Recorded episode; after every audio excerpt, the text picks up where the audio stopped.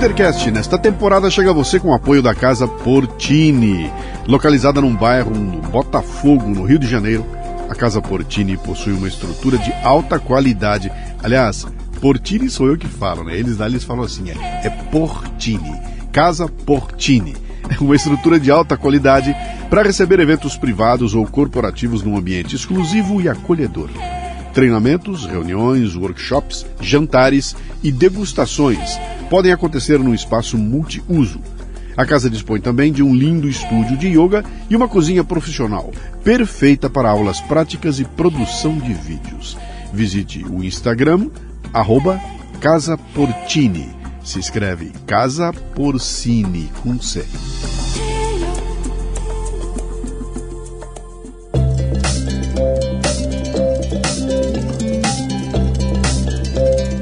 Marca é um conjunto de expectativas, memórias, histórias e relacionamentos.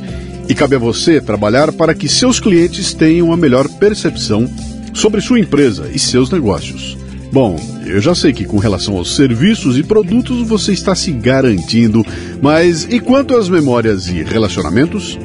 É aí que a gráfica Viena pode ajudar, com uma seleção de brindes que deixarão sua marca evidente na memória de seus clientes. São agendas, planners, cadernos, cadernetas e muito mais. Brindes originais e personalizados ou um projeto exclusivo, na medida de sua necessidade. Faça o download do catálogo em graficaviena.com.br e grave sua marca no coração e mente de seus clientes. Gráfica Viena, consciência ambiental e qualidade por natureza.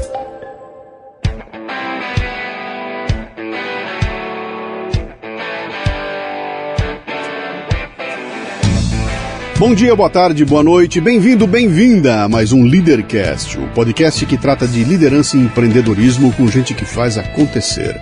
No episódio de hoje temos a jornalista e escritora Paula Schmidt, que tem mestrado em Ciências Políticas e Estudos do Oriente Médio pela Universidade Americana em Beirute.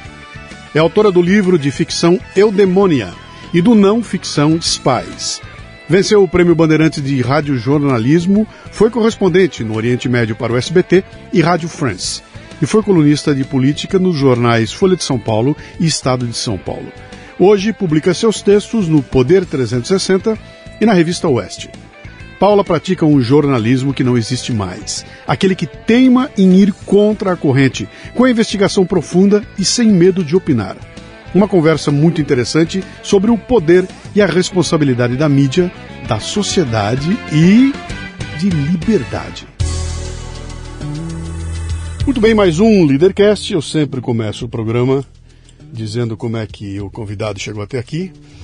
Esse caso aqui é antigo, cara. Eu sigo ela no, no Twitter há um tempo. Eu estou tentando lembrar como é que eu comecei a seguir. Foi a partir de um texto dela não me lembro exatamente onde é que eu li, mas quando eu li aquele texto eu falei, cara, tem gente inteligente na imprensa, bicho. Eu comecei a seguir e vi que tinha umas provocações muito legais e uma delas que sempre me deixou assim antenada, ela dizia, ah, eu sou de esquerda, mas o texto que ela tinha tinha nada a ver com a caricatura da esquerda. Mandei uma, um DM para ela pelo, pelo Twitter Paulo, eu sou o Luciano, queria trazer você no Leadercast. Fui solenemente ignorado, né? Mas aí ela foi no quinto elemento dos meus amigos da panela. Eu falei, agora não escapa. Peguei o, peguei o contato, então consegui convidar ela, ela está aqui. Eu começo o programa com três perguntas. São as únicas que você não pode chutar.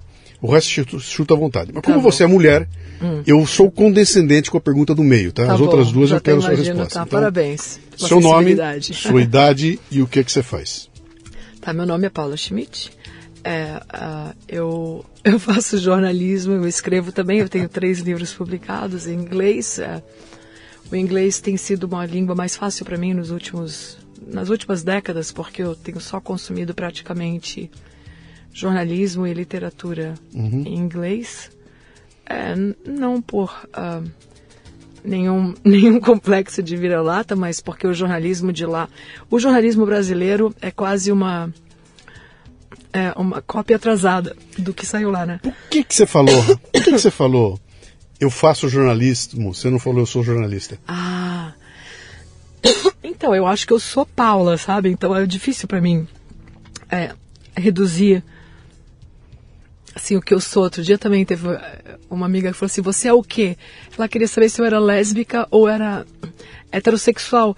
Para ela, a pergunta era tão assim, você é o quê? Eu falei, como assim eu sou o quê? Ela falou, você é lésbica? Eu falei, mas que pergunta, para começar, então tu reduz, assim, a... a ela já estava esperando que aquilo fosse o definidor, né? Eu falei, não, uhum. eu não sou lésbica. Uhum. Mas é só para dizer, então você é o quê? Talvez sim. a presunção seria você é que profissão, né? Sim, sim. Mas eu, eu acho que eu sou inquisidora, assim, inquisidora. Mas serve o rótulo? Se eu te chamar de jornalista, o rótulo Não, serve? tu pode chamar assim. É, eu digo que hoje em dia eu preferia ser confundida com uma meretriz é que é do uma... que com uma jornalista, porque a mulher que vende o corpo, pelo menos, ela mantém a dignidade das suas convicções, né? E, e... Eu ia te fazer uma pergunta aqui, ia dizer o seguinte, você, se eu perguntasse você há 10 anos atrás, talvez você dissesse para mim, eu sou jornalista com muito orgulho. É, Hoje eu não sei não, se você exatamente. vai falar, pô, peraí. Eu, eu tinha amigos no, eh, no Egito que tiravam sarro de mim, porque quando a gente ia entrar em lugar, assim, que talvez tivesse problema para entrar, eu falava, Ana Sarrafeia. Ana Sarrafeia, é, eu sou jornalista. Então o pessoal tirava um sarro, tipo, meu Deus, a carteirada que a Paula dá, né? Hoje eu escondo. Boa. Você nasceu onde? Eu nasci em Brasília. Brasília. É, eu tento evitar dados cruzados, né? Eu não, não dou, assim, uh, uh, muitos dados sobre... Não, porque é tão fácil hoje pegarem o teu CPF e sacanearem. Então, eu, não, eu, não, vou te especular muito, então, porque normalmente eu quero saber a sua família como é que era, de onde você veio, etc e tal. Ah, mas pô, eu, eu morei vou, em tantos lugares, eu não vou assim, especular eu não muito. Eu sei que você tem hum. uma carreira, uh, dá para sacar no teu sotaque, que tem uma mistureba aí que você não sei de onde você veio. Eu escuto Isso. você falando, pô, tem uma, ela deu uma gauchada aqui, agora deu uma cariocada, agora deu não sei o quê, agora é, é tudo misturado aí, né? É, como é que era teu apelido quando você era criança? É Paula mesmo. Paulinha? É, Paulinha, Paulota, Pauloca. O que, que a Paulinha queria ser quando crescesse? A Paulinha queria ser política, sabia? Eu tenho Uau. um vídeo, eu tenho um vídeo que, aliás, desenterraram lá em casa um dia desses, que é um vídeo, eu, nessa época meu pai era deputado federal, e eu a minha irmã foi me entrevistar o que, que eu queria ser quando. Aonde isso? Em Brasília. Em Brasília. É, perguntaram o que, que eu queria ser quando crescer. E o vídeo, um, o que a minha família achou mais interessante nesse vídeo foi que eu, com. Acho que eu devia ter nove. Eu tinha ou nove, ou dez, ou onze anos de idade. E eu estava vestida com uma saia que tinha um rombo na saia. A, a margem dela, assim, a. Sei lá como é que fala. Tava com a, um ras, a barra, a barra tava com um rasgo enorme.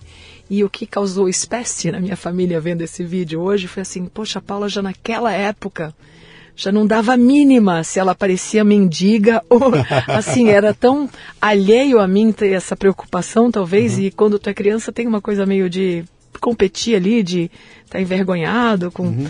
Mas aí a pergunta era o que você quer ser quando crescer. Era política. Eu falei, é política aí. Por quê? Ah, é porque eu quero ajudar os pobres. Foi ah, essa a minha resposta. Lindo, lindo. Pois é. Mas você encaminhou Ai. a tua carreira nesse Não, sentido? porque eu não teria o estômago de barata necessário para, assim, eu não teria Uh, eu acho que existem bons políticos, sim. É, só que eu acho que eles têm vida curta. Político bom tem vida curta. Ele pode até conseguir, digamos, alguma ajuda para uma campanha, mas para a segunda uhum. é difícil. Mas então, isso você está falando para mim com a tua consciência de hoje. Nós estamos conversando, você tem 16 anos de idade. Acho que não tem ainda consciência para sacar isso tudo, né? O que, que te levou para um outro caminho que foi, ah. desviou? Ah, não ah, é tá. política agora, então vai aí ser... foi isso. Eu acho que uh, o tédio, assim, eu, eu me entedio muito fácil com as coisas. Então, deve ter a ver também com déficit de atenção, alguma coisa assim, não sei. Mas eu sabe que eu escolhi minha carreira, olha, eu tenho até vergonha de falar isso, mas eu escolhi na fila do vestibular. Uhum. Porque eu fui uma pessoa que sempre, eu nunca nem eu nunca planejei coisas assim com talvez com mais de um mês de antecedência, sabe? Eu não sou uma pessoa. Também sempre achei que eu não iria viver muito tempo. Assim, uma coisa que meio que era uma presunção natural para mim, achar que, que eu ia morrer cedo. Então, não sei, mas eu sei que eu tô na fila lá do, do vestibular da UFSC. E aí eu falei, meu Deus, o que, que eu vou escolher? O que, que é menos que, que não requer muito esforço e que eu não preciso ser especialista em nada. Eu não queria saber muito sobre nada. Eu queria saber talvez um pouco sobre, sobre muito. Tudo, e aí eu escolhi uh, jornalismo e segundo escolhi história. a segunda opção, né? Se eu não passasse para o jornalismo, uhum. para história. E também quando eu fiz o mestrado na IUB, eu quis assuntos do Oriente Médio porque eu queria reforçar um pouco o meu conhecimento e meu jornalismo nessa área. Mas a outra coisa que eu queria também era teologia, é, que daí já era mais uma assim para um, satisfazer essa especulação é, eterna, infinita uhum. do inefável ali. Sabe? Você, você, se, você se encontrou lá na, na faculdade de jornalismo? Quando você bateu e começou ah. a cursar, você falou, cara, é, é isso, eu, eu nasci para isso, esse é meu negócio? Olha, eu vou te falar uma coisa, eu sempre gostei muito de cinema, quando eu era pequena, mas pequenininha, assim, quando eu tinha acabado de aprender a ler e escrever, eu queria ler resenha de filme, eu tinha uns fichários com os diretores, mas uh, eu sempre adorei a linguagem do, do cinema, mas eu sou também leitora... Uh, uh, voraz. Voraz, menos agora, uhum. É, infelizmente. Mas é, teatro também foi uma coisa que eu, eu fiz teatro no Macunaíma.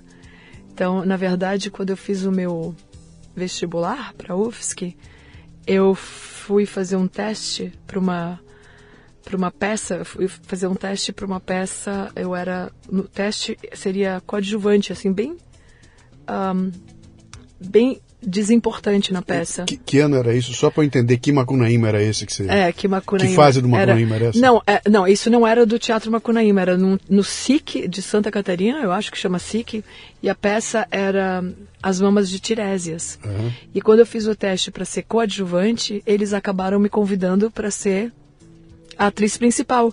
E como tinha que estar tá com o peito de fora na peça, eles ainda perguntaram quando que você faz 18 anos. Sim. E aí eles falaram, então a gente, a peça inaugura na, no dia seguinte. Mas aí, quando eu falei que eu estava fazendo vestibular, tu vê que eu nem fiz cursinho para o vestibular, nada, acabei passando. Mas eles falaram, não, se você vai fazer vestibular, você não vai ter tempo de, de, de ensaiar. É, mas aí foi uma coisa assim, aquilo ali talvez tenha sido um momento definidor que se eu tivesse desistido do vestibular. É, per... Talvez hoje eu estaria ganhando 5 milhões da Lei Rouanet, oh, falando, tadinho dos índios. Per perdemos uma atriz, né, e ganhamos uma jornalista. Pois é, e eu acho que foi melhor assim, porque Mas você, você se encontrou ali... na otimização da... Você se encontrou ali, quando você começou a fazer jornalismo? jornalismo na faculdade... Falou... uh, eu nunca fui muito de turminha, assim, então, digamos, se encontrar como uh, tendo achado seus pares, uhum. nunca foi uma coisa que. Como, como o, o, o, talento. Porque você falou para mim uma coisa aqui que é interessante. Mas escrever eu, eu sempre eu, gostei. Eu, eu, não sonhava em ser jornalista e eu acabei escolhendo na fila. Então, é. você talvez não tivesse expectativa montada lá, cara, tô indo fazer o jornalismo, que é aquilo que não. eu sempre quis fazer. Aí a hora que você. Porque eu já conversei com um monte de gente aí, o cara, pô, meu sonho era fazer administração. Cara, Quando você tem três dias, eu descobri que não, isso não é para mim. E o cara virava e fazia outra coisa, né? Quando você botou a mão na matéria, começou a fazer aquilo, pintou que, cara, isso pode ser uma carreira, tô, tô confortável aqui, tô gostando. Hum. Como é que foi isso? Não, então, eu sou, assim, eu eu sou uma pessoa que talvez deve ser um defeito até. Eu eu quero otimizar tudo, sabe? Então desde pequena já, eu acho que eu já contei isso outra vez, mas eu calculava assim geometricamente qual ângulo que eu tinha que atravessar para fazer o menor caminho. Uhum. E é, eu digo que só tem uma lei que eu realmente respeito, que é a lei do menor esforço. Então, é, mas eu também queria uh, que a minha existência, que a minha passagem por essa terra, ou seja lá o que for, que ela tivesse um resultado prático e benéfico e satisfatório, porque eu acho assim que quando tu faz o bem, né, o que tu acredita ser o bem, se isso for realmente uma coisa que é de grande importância para ti, o, o prêmio é instantâneo, né? Ele uhum. já tu te premia na própria ação. É, essa satisfação, tá vendo o negócio de otimizar? Então, por exemplo, é, eu acho que eu nunca, nem, nem quando eu era pequena, assim, eu nunca comi nada ou comprei nada num supermercado sem ler os ingredientes. Então, para mim, não existia. É, uh, eu, uh, eu conseguir gostar de alguma coisa que não fosse boa para a saúde seria um desperdício da metade da função daquilo, uhum. entendeu? Uhum. Então, e eu também não como coisa só porque é boa para a saúde que é ruim. Então, eu quero Aí que tá, eu quero. Um, equilíbrio, né? completar o maior número de critérios, uh, entendeu? De preencher o, menor, o maior número de, de exigências possível. Então, uhum.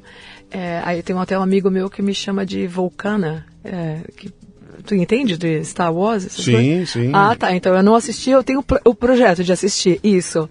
É, May the Fourth be with you. É, May não, the Force, May the Force, é, the force, the force Isso é, é Guerra nas ah, Estrelas. Tá, isso é Guerra nas Estrelas. Aqui isso é a tá. salvação do, dos vulcanos. Que é dos assim, Spock, né? Do Spock, isso. Sim. Então, e ele falava que quando eles, quando eu dizia o ingrediente da minha batida, a vitamina, ele falava, meu Deus, mas é tudo bom para a saúde? E aí que ele veio com essa de que eu era vulcana, porque eu otimizava mesmo prazer e função, uhum. propósito.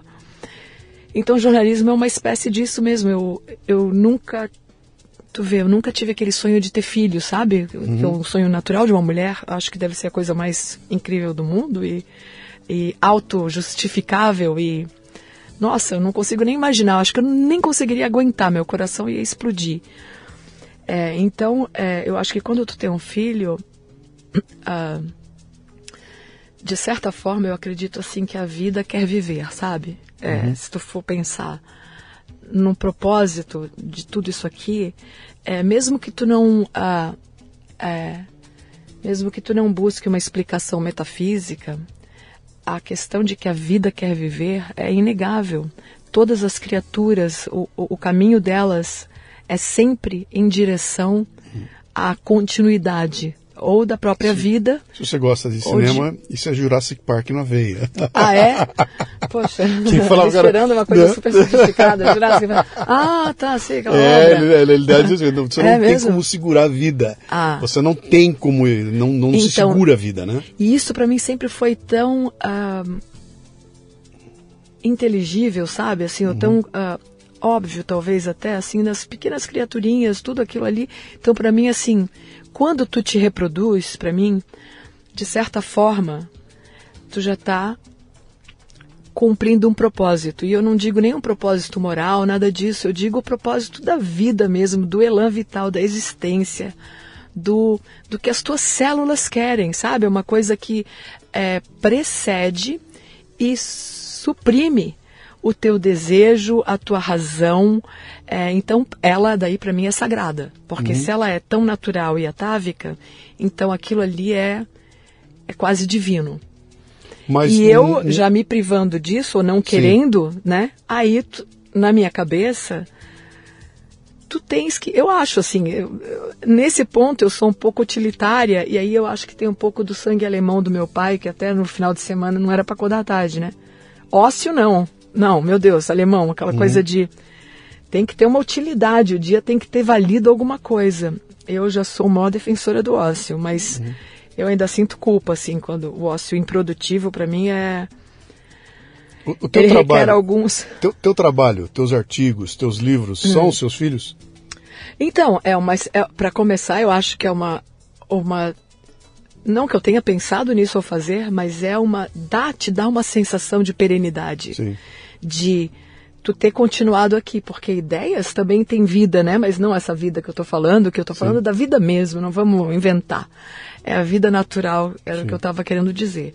Agora, se tu tens ideias e elas se multiplicam e elas ajudam uh, numa uma espécie de, se não evolução, de progresso uh, coletivo, eu acho sim que é, é eu deixei alguma coisa, entendeu? Claro. Eu não eu não fui uh, pobre de espírito suficiente de ter passado por aqui e não ter deixado uma árvore plantada, sabe? Uhum. Até isso eu acho que faz diferença. Sim. Então eu eu plantei uma árvore uma vez, um pé de hortelã. É, a, tua, então, a tua explicação e... é mais bonita que a minha. Eu, ah. eu, acabei de lançar meu décimo livro agora. Opa. E o pessoal pergunta como é que é. Eu falo, cara, dá um trabalho do cão, enche o saco, é trabalhoso, o lançamento é terrível e eu só perco dinheiro com o livro. E a pessoa pergunta, mas então por que, que você faz? Eu falo, porque quando me for, eles ficam. É. O dia que eu não estiver mais aqui, eles vão ficar, as pessoas que estão sendo impactadas por eles vão carregar com elas a minha memória, então é uma questão de, de tu legado. tens filhos? Tenho. Ah. Tenho dois, tenho dois. Uh, me fala uma coisa aqui, você quando termina a faculdade lá, de, hum. de, de, de, jornalismo. Tava eu na tua desisti, cabeça? Eu desisti da Ah, então, faculdade. então, em- Eu em algum desisti. momento- Tu vê, eu fiquei, aliás, eu fiquei decepcionada com o jornalismo, sabe como? Essa, essa era a pergunta. É, tá. Então, eu estava estudando e eu não vou nem poder te explicar exatamente o que que me... Eu não lembro direito, eu tenho uma memória, assim, muito ruim, sempre tive. É, isso é outra coisa que me incomodava.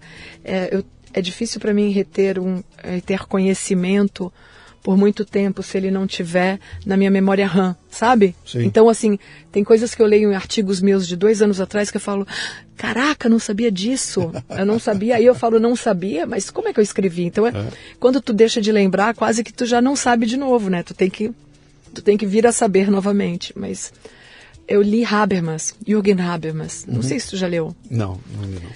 O Habermas, ele, o que eu lembro de ter lido é que basicamente, e ele é de esquerda, tá? Ele, Sim. ele, hoje eu o compararia um pouco a Noam Chomsky.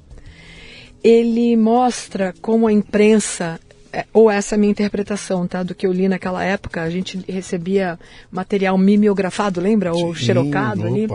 Então a gente, Atenção, entre no Google e escreva mimeógrafo. então, Você vai ver que a gente usava esse treco. é, a, resposta, a, a pergunta 2 da lista de três está quase respondida aqui.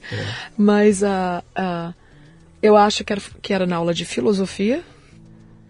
Ah, aliás, é uma coisa que eu sempre gostei. Então, toda hora que eu podia, eu sempre elegia a aula de filosofia. Assim, era então, uma coisa meio masturbatória ali, mas. é, e aí, esse cara, esse professor que eu adorava, inclusive, é, nos fez ler Habermas e aí eu eu me senti tão impotente diante de uma máquina que hoje eu acredito mesmo e hoje eu não tenho quase dúvida nenhuma que o jornalismo corporatocrata ali, que o jornalismo é um dos braços da manutenção do poder de uma elite. Então, é, a gente hoje fala, nossa, quanta mentira, como o jornalismo está mentiroso. Não, eu acredito que o jornalismo sempre foi mentiroso. E agora, quando a gente está tendo notícia sem a mediação daquele mediador oficial Sim. e sancionado pelo Estado, aí a gente está descobrindo as mentiras. Então a gente está tendo a chance de confrontar a versão oficial dos jornais com a versão real. Então, é, eu gosto do exemplo de quando o jornal o Globo falou que tinha tinham 60 mil pessoas numa manifestação do Bolsonaro. Eu estava lá. É, é obsceno, não tenho nem como descrever ah, o asco ah, moral e filosófico que eu sinto de ver um jornal mentindo tão descaradamente. Eles conseguiram achar um, um outro instrumento do poder, que é um, sei lá, um estudioso qualquer, que conseguiu inventar um modelo para mentir. Então, assim, qualquer pessoa que estava na, na manifestação via que tinham milhares, centenas, de Centenas de milhares milhares, de sim. pessoas. Então, aí é daí que a gente vê como a imprensa mente. E aí tu pode extrapolar racionalmente e falar: se eles estão mentindo enquanto eu estou presente na situação e eu posso confrontar a realidade com essa versão deles, imagina toda a história que a gente aprendeu que não que- que- pa- para a qual não estávamos vivos para poder comparar versões. Então, aí tu já pode imaginar que sim, teve muita mentira e agora está tendo um momento de despertar que Tem um, tem um Groucho Marx aí. É, Ah. é que tu vai acreditar no que você tá, no, no que eu estou dizendo nos seus que próprios olhos, é, né? isso. Mas e- aí a hora que você vê isso tudo acontecendo? Ah, eu desisti cara, quando eu vi Então, mas o- eu, eu tô nessa patota. Eu sou dessa patota, É, eu não quero fazer parte dessa pois patota. é. Mas, mas você desiste, mas eh, não é que você desiste do jornalismo para trabalhar com culinária, para ser criadora de gado. Você desiste de estar na patota, mas não do praticar o jornalismo. É isso? Não, então, não, eu desisti mesmo de tudo. Daí também, ah, aí fui embora de casa, fu- fui para São Paulo. E em São Paulo eu já cheguei, já comecei a assinar a Folha Estadão. E aí eu lia todo dia. E aí eu, nossa, sempre uma coisa que sempre me incomodou foi corrupção. Eu sempre tive esse um pouco ímpeto de super-herói. Poderosa Isis, Mulher Maravilha, sei lá, eu sempre quis pegar os piores bandidos, que eu acho que os piores bandidos são os que roubam um pouquinho de milhões, sabe? E de pobre. Sim. Então, assim, sempre tive essa, isso aí, aquele negócio que eu te falei, eu quero ser política, porque eu queria acabar com a pobreza. Então, uhum. é uma coisa que já vem de um tempo ali. E aí, quando eu comecei a. Quando eu estava em São Paulo, nossa, meus primeiros trabalhos foram como. Uh, como é que fala? Recepcionista bilíngue de feira. De feira. Em feira. Exibições, uhum. né? Feiras e exibições. É. Eu nunca esqueço, nossa, tinha um uniforme de crepe vermelho que eu usava, ai socorro, ficava ali em pé que nem uma. Ai, meu Deus. Quero uma foto sua com isso, não, deve ser uma te... não, pior é que, Não, se eu te falar que eu tenho um, eu acho que tenho até um programa do Bolinha. É. Gente, que eu ajudei na roleta ali, uma coisa assim, meu Deus. Mas eu tinha decidido, eu não vou pegar nenhum dinheiro da minha família, vou viver por conta própria. E, eu, nossa, eu batalhava. Nossa, eu lembro que eu acordava de madrugada para poder pegar o ônibus para ir para feira e coisa e tal. E, mas eu lia jornal. Então aí chegou uma hora que eu falei assim, pô, eu acho que eu quero voltar para o jornalismo. E aí eu comecei tudo de novo na Casper Libero. Ah, você foi cursar outra vez? Outra vez. E olha só, eu odeio burocracia, sabe? Sim. A minha. Uh, mas odeio assim, de uma forma é, violenta atávica mesmo, uma coisa, uhum. a minha, as minhas carteirinhas da UFSC, se elas existirem até hoje, tinha uma carteirinha para ir para a cantina, uma carteirinha para acessar a biblioteca, uma carteirinha para acessar o estúdio de fotografia. E aí eu peguei, então, tirei uma foto e botei um, uma cartolina escrito burocracia FDP. E a minha foto, então, toda vez que eu apresentava a minha carteirinha, eu chamava a burocracia de filha da. É. É. Então eu mostrava aquilo lá. E a, meu ódio à burocracia é tamanho que eu preferi fazer a faculdade inteirinha do que ter que pegar a papelada toda, a papelada toda aquilo. e fazer a correspondência das matérias. E falei, ah, não, foda-se, eu uhum. vou fazer a coisa toda. E na Casper Libero daí já me deu mais vontade de fazer jornalismo. A gente já estava com, uh, tinha uns professores ali meio uh, veteranos uhum. e aquilo me interessava, assim. É... Você terminou ela? Eu terminei. Tá. E só para tu saber, eu tive que fazer jornalismo opinativo um ano inteiro de novo, porque eu perdi a última prova para assistir um jogo do Corinthians. Porque eu sabia que eu podia tirar dois. Não, eu podia é. tirar zero. É, eu não precisava de mais nenhum ponto para passar em jornalismo opinativo. Então eu falei, então a última prova eu não vou perder o jogo do Corinthians. Eu comecei a ficar fã do Corinthians porque meu psicólogo era do lado do Pacaembu. Então eu falei, pô, vou fazer terapia dupla aqui. Vou no psicólogo, Jacó Goldberg, que eu adoro, uhum. e vou assistir jogo do Corinthians. Então era assim, para mim era terapia mesmo. Uhum. e, e aí, nesse, no dia dessa prova, eu fui assistir o jogo do Corinthians e quando eu volto para a faculdade para pegar meu. Eu falei assim: ah, achei até que. Ah, eu acho que eu. Eu achei que eu poderia fazer segunda época se eu não tivesse atingido alguma coisa assim, mas aí o cara mostrou que a regulação, o regulamento da faculdade era você pode até tirar zero, mas você não pode estar ausente daquela prova. Então, o fato de eu estar ausente, tive é. que fazer faculdade todo eh, eh, a faculdade não, a, o curso de uh, jornalismo opinativo Sim. um ano inteiro. Meu Deus do céu. Por causa do jogo do Corinthians. Quando você termina lá e pega o seu, finalmente, seu certificado de jornalista profissional hum. na mão. Você vai procurar trabalhar onde? Você vai buscar um emprego nesses jornais hum. que você lia? Então, já na faculdade, eu fui selecionada para o Prêmio Abril. Prêmio Abril? Chama? Não, Acho sorry. Curso Abril. Não, eu não vou me lembrar. Curso, Abril, curso de jornalismo. É curso, né? Que chama Curso Abril.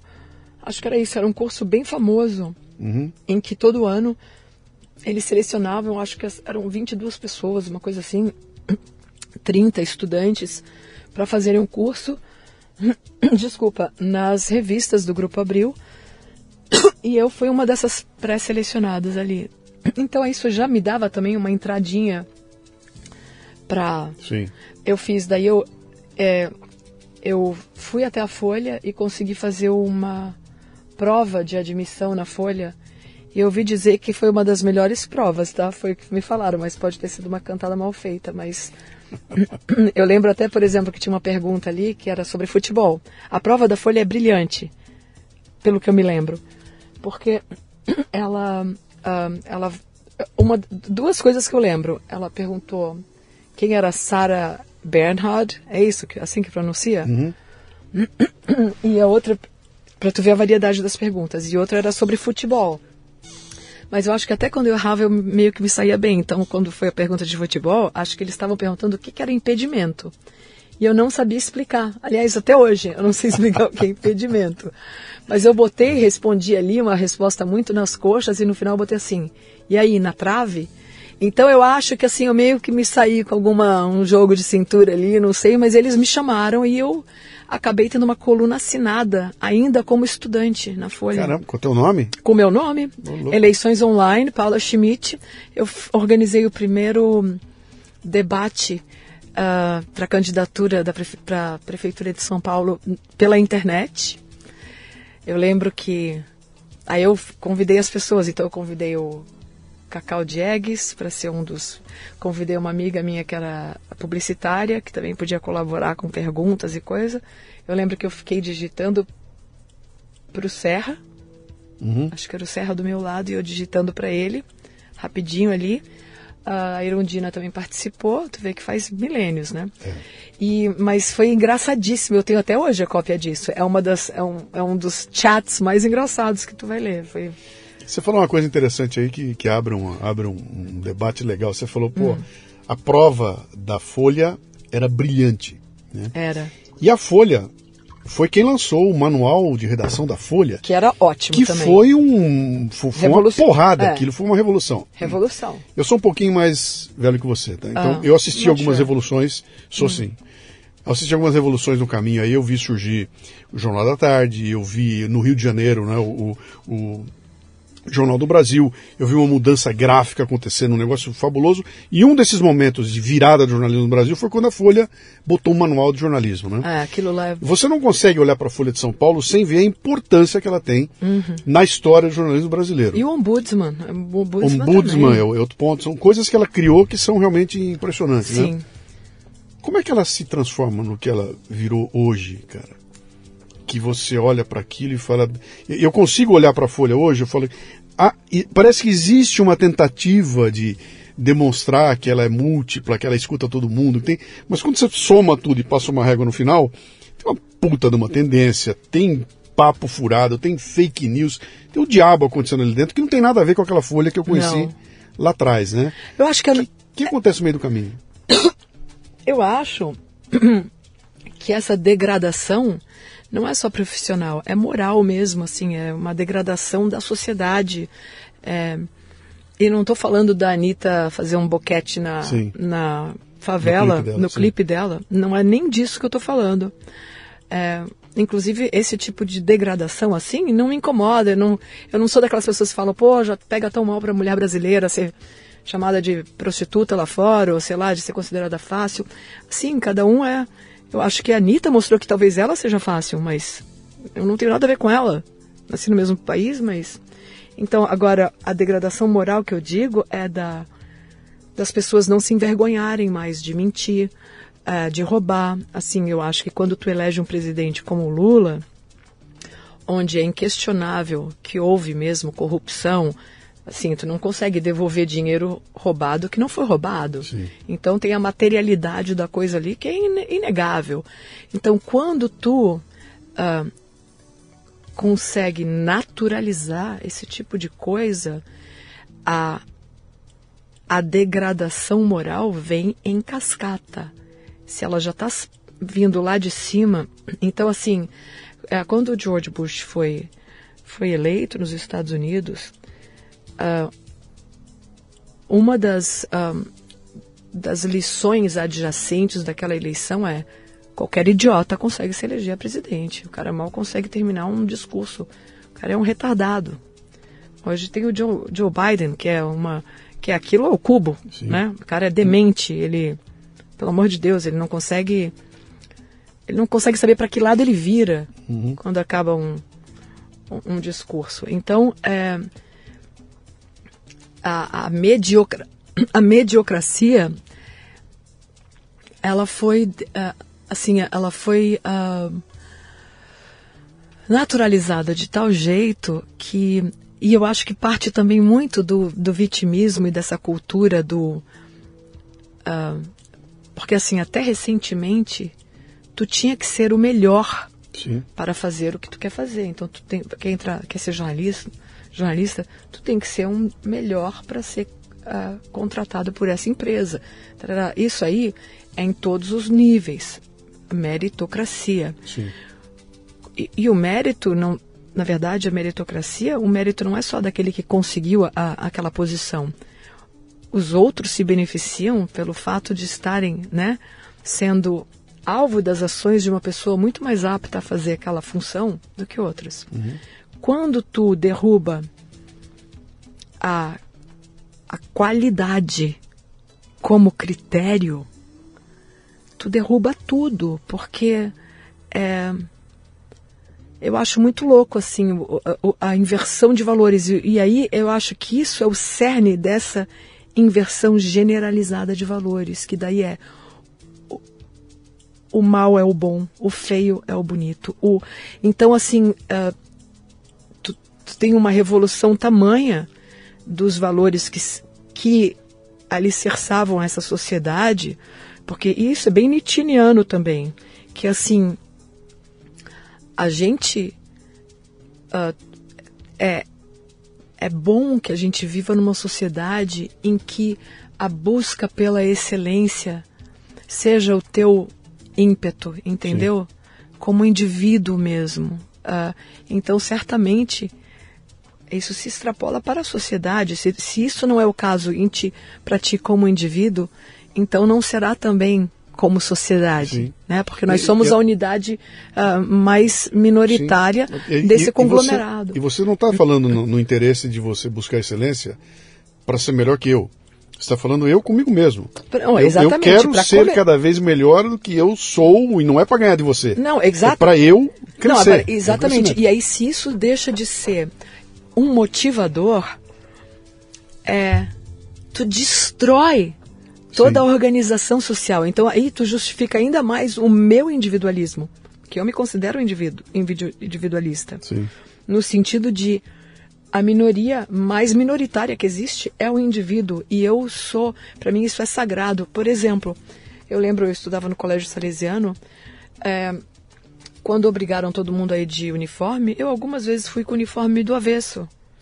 Então era meu jeitinho, criança ainda também, mas era o meu jeito de falar assim: não, eu não quero. Aliás, eu nem sou contra o uniforme, mas eu acho que ele tem suas vantagens também, que aí é, as pessoas se concentram mais no que estão estudando do que no que estão competindo. Eu lembro o que aconteceu quando os, os uniformes foram derrubados lá, uhum. como virou uma questão de uma competição social e econômica ali, sabe? Dava para ver assim um o Senhor dos Anéis é, de forma mais uh, suave, talvez, mas uma coisa ali uh, talvez até triste, assim, porque. Que as pessoas começaram as a se produzindo para eu sou mais, eu sou. É, Sim. e tu vê, quando eu estava no vídeo lá da saia rasgada, já existia isso. Eu estudava no INEI em Brasília. Uhum. E uh, tinha menina que usava, que até a meia tinha marca, sabe? Então, assim, e esse tipo de, de educação, de, de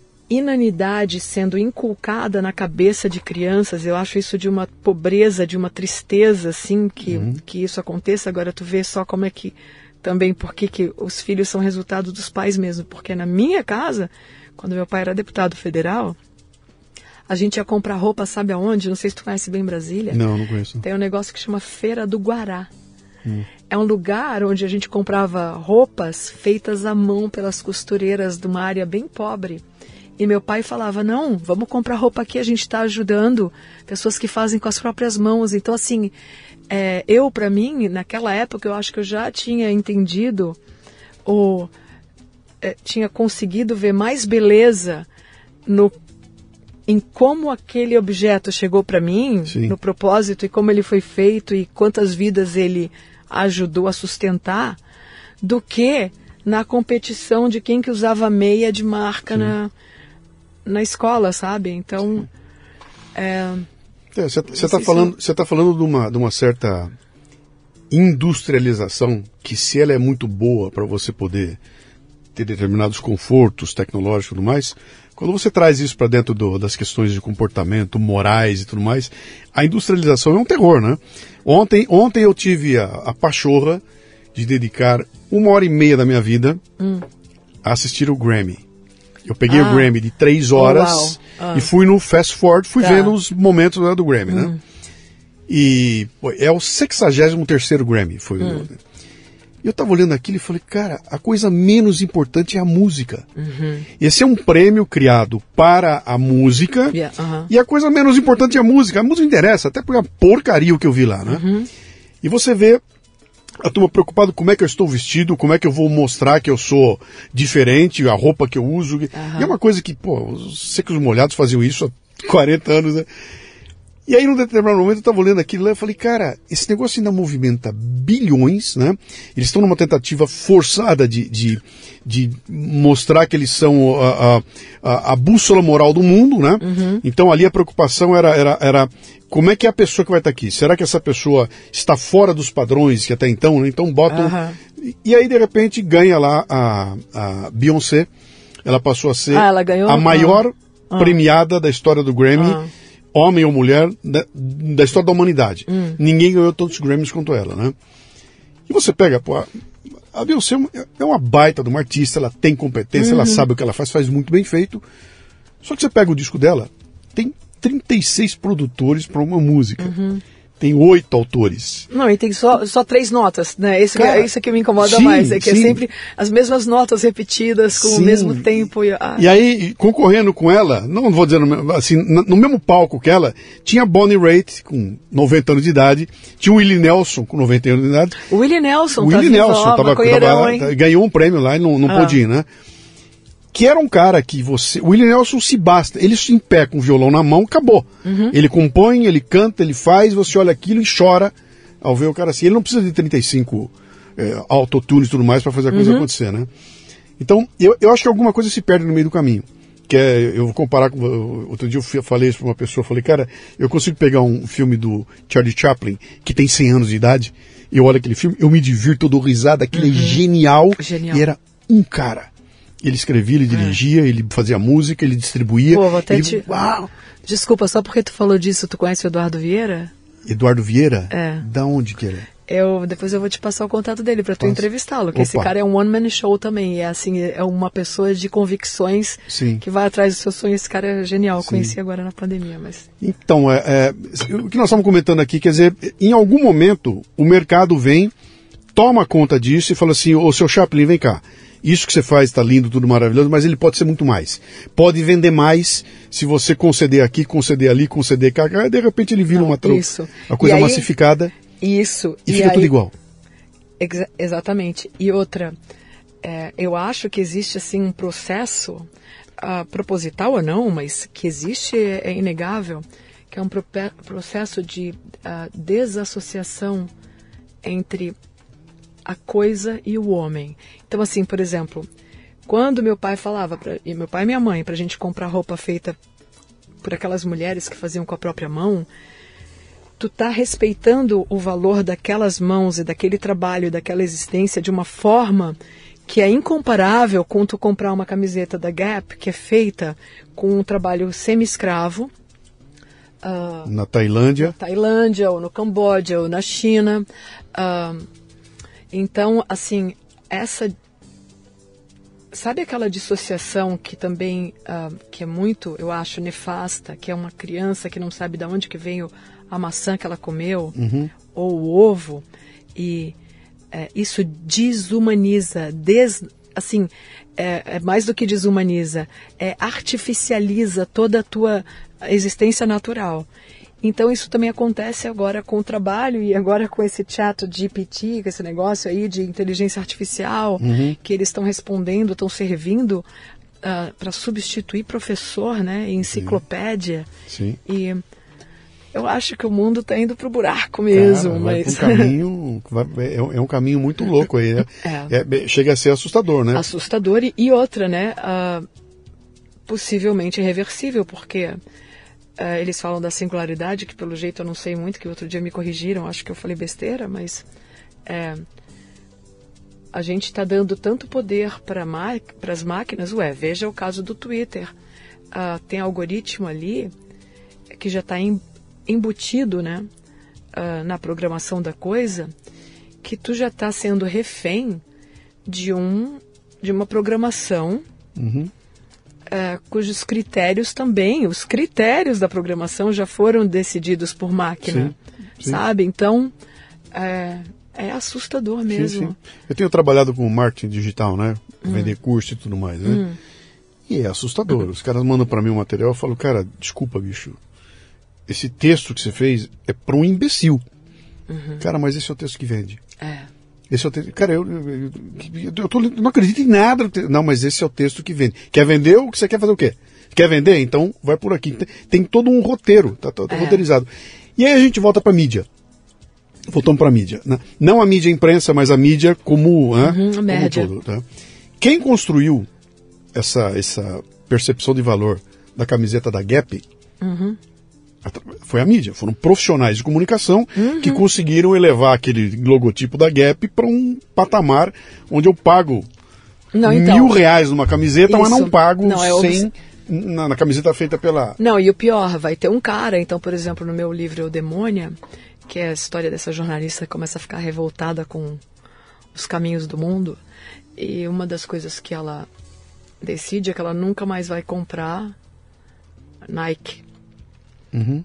E aí eu de fato pesquisei qual o salário dos funcionários da Nike uh, uh, e qual o salário do garoto propaganda da Nike. Uhum. Então essa é a inversão de valores. Isso é uma inversão que um cara que use uma camiseta da Nike, que ele seja um ótimo profissional na sua área, que ele ganhe o equivalente ao salário de duas mil pessoas, em um mês ele ganha o que elas ganham em um ano, estou uhum. chutando assim por cima, né? Mas eu acho que até piora assim a razão entre um e outro.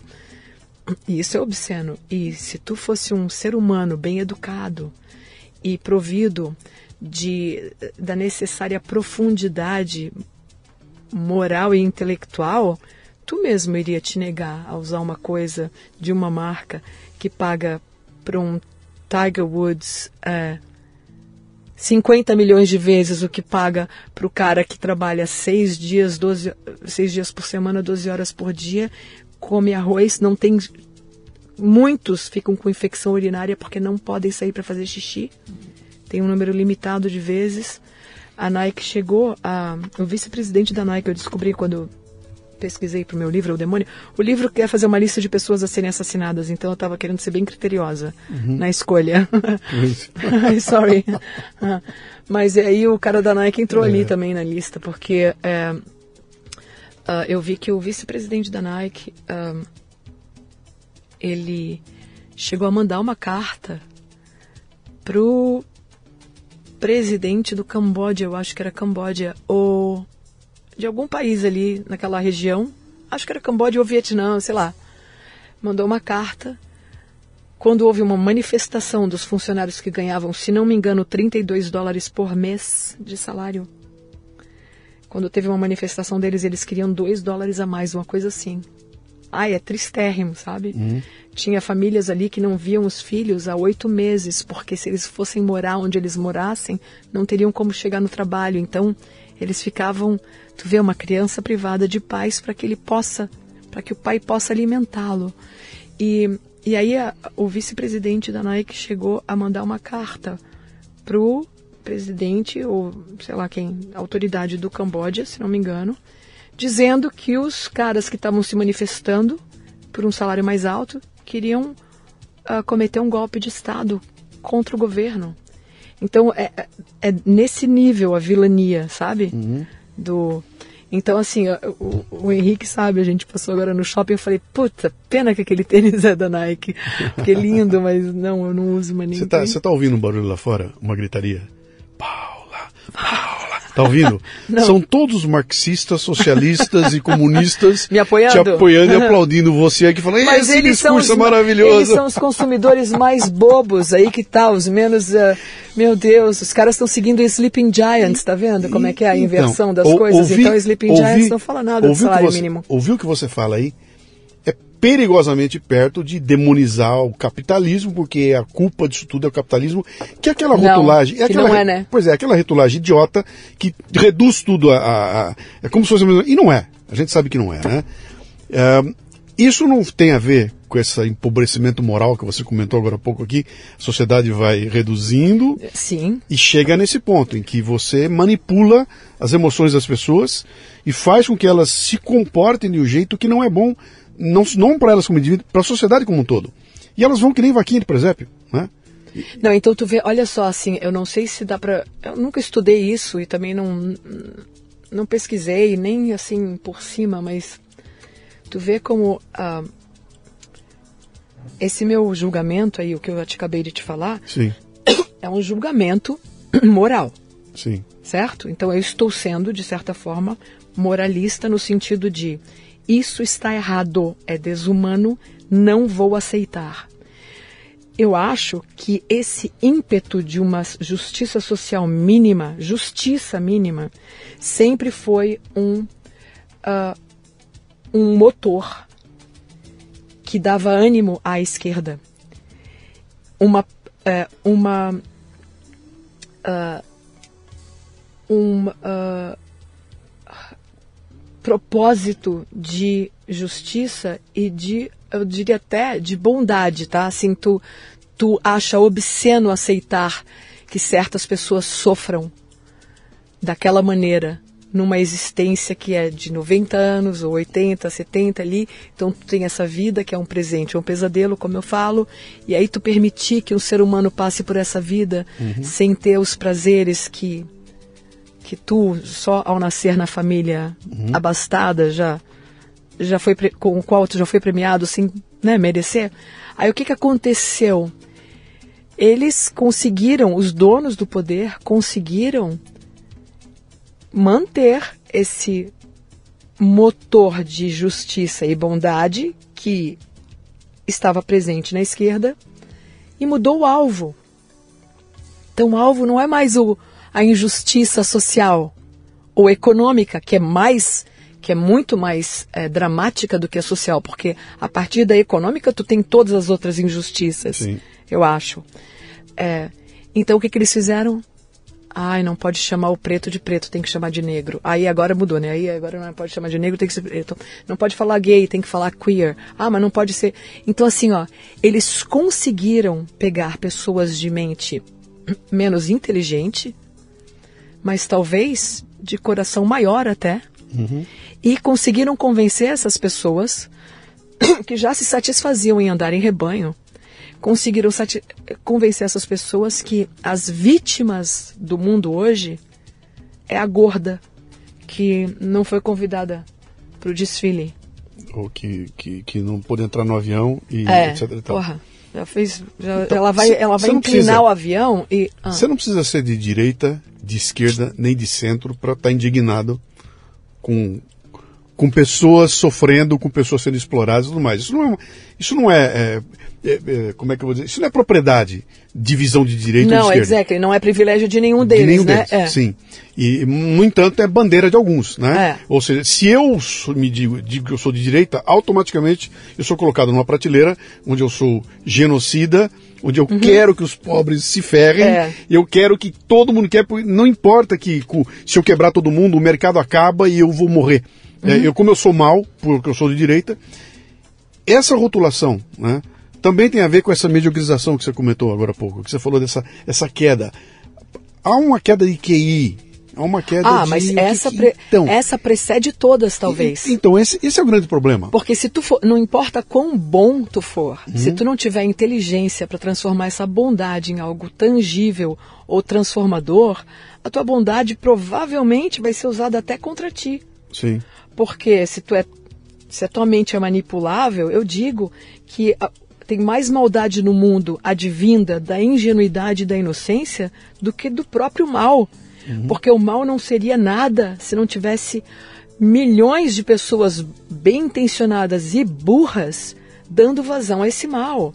Então, quando tu vê um Sleeping Giants, por, por exemplo, que está supostamente é, servindo, né? Ele está, na verdade, servindo de mediador entre esse rebanho é, de pessoas semi-pensantes. Então é, olha, não consome daqui, consome dali. E qual que é o critério? Se o cara falou viado, é, eles nem se perguntam qual o salário que esse cara paga para sua empregada. Então isso, é, as, as mentes foram cooptadas. Por quê? Porque elas estavam vazias o suficiente para serem ocupadas, entendeu? Uhum. Por alguém que tinha um pouquinho mais de inteligência e soube fazer uso daqueles uh, autômatons, uhum. sabe? Autômatos. Você, quando você comenta essas coisas da, da, dessa diferença, dessa, dessa exploração e tudo mais, você viajou, né? Você viajou um bocado. Na maionese? Não, na ah. maionese não. Você não, viajou realmente. Foi... Você Sim, é uma viajante, viajante viajou pelo mundo inteiro. Uhum. Você se meteu em cenário de guerra. Uhum. Você entrevistou gente do Hezbollah. É, e do Mossad, que é mais e perigoso do Mossad. ainda. Quer dizer, você se enfiou no. Você fez isso como correspondente de guerra, como. Não, e eu ia na cara dura. Então, por exemplo, quando eu estava no. Quando eu estava no, uh, em Herzliya, em Israel, no, na conferência lá de contra-terrorismo, que para mim é conferência de terrorista também, só que eles põem o contra na frente. Como é que você chega legal. lá? Como é que você chega lá? Como o quê? Não, eu tô. eu, eu fui, eu fui para Israel. Não, na verdade eu tinha acabado de largar o meu trabalho na TV russa em Berlim. Tinha detestado, não consegui ficar nem três meses direito no meu emprego. Daí o meu melhor amigo falou: vem para Dubai, fica aqui até tu descobrir o que, que tu quer fazer. Tô lá num apartamento em Dubai, meu Deus, experiência assim enfim, não quero eu, falar mal. O povo eu, de lá é muito maravilhoso, planeta, mas é, não, assim, a vida, a artificialização da vida ali foi entronizada, sabe? Mas, enfim, eles vivem em quase uh, shopping mall, sabe? Assim, Sim. mas, uh, e aí lá eu falei, ah, eu vou ser voluntária então na Palestina, que era uma coisa que eu sempre quis fazer, ir não como jornalista, mas como cidadã e ver qual que era a realidade ali longe das câmeras. Eu fui voluntária de um, um grupo que chama International Solidarity Movement. É um casal de. Um, ele é judeu e ela é palestina, ou vice-versa, não lembro. Eles têm um trabalho interessante ali. Também briguei com eles, né, para avaliar. Tive meus, minhas desavenças ali. E aí eu fiquei sabendo que tinha conferência de contra-terrorismo. Eu falei, putz, essa aí eu não vou perder. É minha praia. E eu já entrevistei o, o, o Hassan Nasrallah. Capaz que eles ainda me deixem entrar sem, sem pagar como jornalista. De Sim. fato, eu não precisei pagar. Acho que não paguei. E, e aí eu, tô, eu fui aceita. Fui, e aí também para entrevistar o Shabtai Shavit foi interessante, porque ele já tinha dito que ele não dava entrevista. Esse é o do Mossad. Ex-chefe do Mossad. Do Mossad, tá. O cara é. Atenção, você que está ouvindo a gente aqui e nasceu, e nasceu em Marte. Mossad é o serviço de inteligência. Israel, é a CIA é. israelense. Isso. É a, é CIA, a CIA israelense. israelense exato. E, e o Shin Bet é o FBI, né? Sim. Mas eles também se entrelaçam ali, coisa e tal. Tá. Quem quiser ver como é que funciona, assista o Falda, Falda hum. que aparece o Shimbat, né? Aquele é, é o Shimbat, né? Shimbat, é, vem cá, tem umas coisas que não chegam aqui, né? Tem um documentário fenomenal uhum. de um cara, assim, primeiro gatérrimo, que era um chefe do Shimbat, e ele mostra como que o Shimbat... Ah, enfim, vocês têm que assistir, é que eu não vou saber o nome, nome se, agora, mas aí tu vai, vê. A me passa depois eu quero. Ele faz uma puta crítica ao próprio Shin Bet. Tanto que esse documentário ia ser apresentado nesse. Uh, foi anunciado uhum. que seria apresentado. Como é que é o nome? Putz, eu tenho que achar porque é muito top. E eu falei, caraca, eu quero ver a cara dos caras do Mossad e os contra-terroristas assistindo esse documentário com uhum. o chefe do Shin Bet, porque ele fala cada, ele faz cada autocrítica de arrepiar. Uhum. E não deu outra. Infelizmente, o documentário não será mostrado. Eles cancelaram logo no primeiro Sim. dia, já deve ter tido alguém que falou: Mentira. com esse documentário aqui a gente não, não participa. É. Deixa eu fazer uma pergunta para jornalista. Hum para jornalista, vou usar aquele padrão, para jornalista imparcial, ou que tenta manter a sua imparcialidade, que quer ter uma visão crítica distanciada em todos os lados. Você teve lá. Você hum. teve como voluntária na Palestina, você morou hum. em Israel uma época? Morei, não, se eu te contar que eu parei na rua do Benjamin Netanyahu. Morando lá? Não, só um pouquinho. As coisas que acontecem comigo, é. sabe que no Oriente Médio, primeiro, uh, o default, uh, o, a, a por padrão, né? Por padrão. A, como é que é? A suspeita básica ali de todo mundo que chega, até eu comecei a ter essa, esse raciocínio, é o cara é espião. em geral a gente acha que é espião de Israel. Sim. Então eu também, muita gente achava, essa é espiã israelense, Schmidt, deve ser judia e coisa e tal, e tarará. Então, é, aliás, eu achei uma família Schmidt no Jewish Quarter, no quarteirão judaico da cidade antiga de Israel, de uhum. Jerusalém. Mas é, e uh, essa suspeita aí, agora o que, que eu ia falar? Putz, tu tinha perguntado o que mesmo sobre. Não, eu tava comentando, eu ia falei, eu vou falar com a jornalista, vou falar jornalista imparcial, aquela que tá visão, pergunto, você estava lá, você teve, você morou em. Ah, em... tá, eu ia te falar do Bine, da rua. Da rua eu do achei, Bene... é. Aí quando eu falei, eu quero morar em Jerusalém um pouco, quero saber qual é. E procurei um, eu procurei um apartamento no Craigslist, porque o Airbnb me barrou, porque eu tentei negociar por fora, sabe? Eu mandei é. o nome Schloss, mandei o nome em hebraico e, enfim, eu não queria ficar registrada no Airbnb, que a minha casa ficasse registrada. Então eu acabei achando um cara Craigslist e quando eu vou, então é isso, eu já sou suspeita de ser terrorista, é, é, de ser espiã, espiã de Israel. Sim. Sabe que inclusive quando tu vai para Israel como jornalista, eles aceitam não ah, carimbar o teu passaporte. Tu pode pedir para carimbar uma página separada, um papel separado, porque senão tu não pode sim. mais voltar. Pode até acontecer, pra, pra mas outro, não, não volta nem para Síria, nem para o Líbano. Certamente não entra. Tinha vários países que sim. negavam a entrada de quem tivesse um, um, uma estampa, um carimbo, um carimbo israelense. israelense. É. E daí eu vou para essa casa e o cara falou: Ó, oh, a chave, ele não estava lá, era o Shabat. Então ele estava rezando, ele era israelense. E, não, na verdade ele era americano, mas judeu assim, bem radical. A família, ele até largou a família nos Estados Unidos para uh, buscar suas origens e coisa e tal. Então ele está nessa casa e ele me manda pelo telefone. Ele falou: Ó, a chave está debaixo do, do tapete na varanda, tu pode pular o portão e Aí tu entra, fica à vontade, não sei o que lá. Cara, pular um portão em Israel. Não, pular um portãozinho. Não, não, eu, só um pouquinho. Ah, mas essa eu não posso contar porque daí a é. polícia me pega. Mas é, é, é. eu subi no, na, na muralha e eu fiquei apreciando a vista. Mas é. Aí esse. Eu pego a chave, vou fazer um café e descubro que não tem açúcar. Falei, puta, café sem açúcar eu não vou tomar. Uh, era café ruim, sabe? Uhum. Mas enfim. Aí eu saí na rua, fui procurar para comprar açúcar e nada, tá tudo fechado, Shabat. Isso ali era Rehavia, o nome do bairro, acho que chama Rehavia. Vou botar no vizinho. Aí eu vi uma guarita, falei, porra, guarita? Se tem guarita, tem soldado, se tem soldado, tem café. E se tem café, provavelmente tem açúcar. Cheguei e falei assim, pô, desculpa, eu tô procurando açúcar aqui, é fechado hoje, né, Shabat. Ele falou assim, é, vocês têm? Tem. Quando o cara foi, pega o açúcar, volta e falou assim, e o que, que é isso aqui? Ele falou, a casa do primeiro-ministro. Não. Imagina se os libaneses soubessem que eu estava né? morando em Israel na, no quarteirão do, cara, é. do Benjamin Netanyahu. Você está ouvindo o Leadercast, que faz parte do ecossistema Café Brasil, que você conhece acessando mundocafebrasil.com. São conteúdos originais distribuídos sob forma de podcasts, vídeos, palestras, e-books e com direito a grupos de discussão no Telegram. Torne-se um assinante do Café Brasil Premium. Através do site ou pelos aplicativos para iOS e Android, você pratica uma espécie de MLA, Master Life Administration, recebendo conteúdo pertinente, de aplicação prática e imediata que agrega valor ao seu tempo de vida. Repetindo, mundocafebrasil.com. Deixa eu terminar aquela pergunta que eu estava fazendo de ah, você tá. aqui, que é o seguinte. Eh, falando agora com a jornalista que vai tentar hum. ter uma visão, etc e tal. Você está num país que é minúsculo. De um lado ele tem o oceano, de outro lado ele tem todos os inimigos hum. tentando empurrá-lo para dentro do oceano, jogar uma bomba e liquidar com todo mundo ali, a tal ponto em que as pessoas andam armadas, isso é, é, é cultural, né? Todo mundo é, frequenta exército e tudo mais, porque há um ódio ali presente. Tu diz Israel, tu tá falando de Israel. Israel. Israel. Ah, tá, da, Pô, da, eu tava da, pensando no Líbano. Não, não, eu tô pensando em Israel. Israel tá ali, que, que, como um país que está colocado ali, com todo mundo tentando jogar ele de volta. Joga no mar esse, esse treco aqui, né?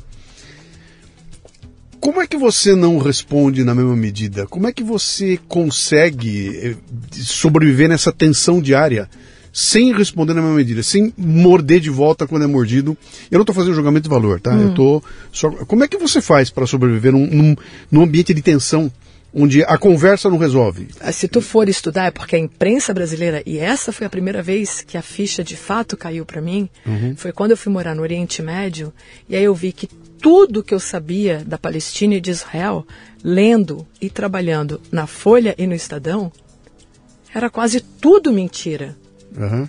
Era, é uma história, toda essa propaganda que tu vê da pandemia, pode multiplicar por cinco é a cobertura de Israel e Palestina. É. Posso te assegurar. Mas aí vai, vai requerer muito. Sabe quem fala isso? Einstein, Noam Chomsky, judeus. Entendeu? Então não é a Paulinha com seu QI de 60. é gente muito melhor e com muito mais lugar de fala. Você voltou para mídia. que- Você voltou para mídia. Tá, mas só que. Você voltou para mídia. Agora na conversa, tu não, disse? quando você me fala isso, quem é que constrói essa visão?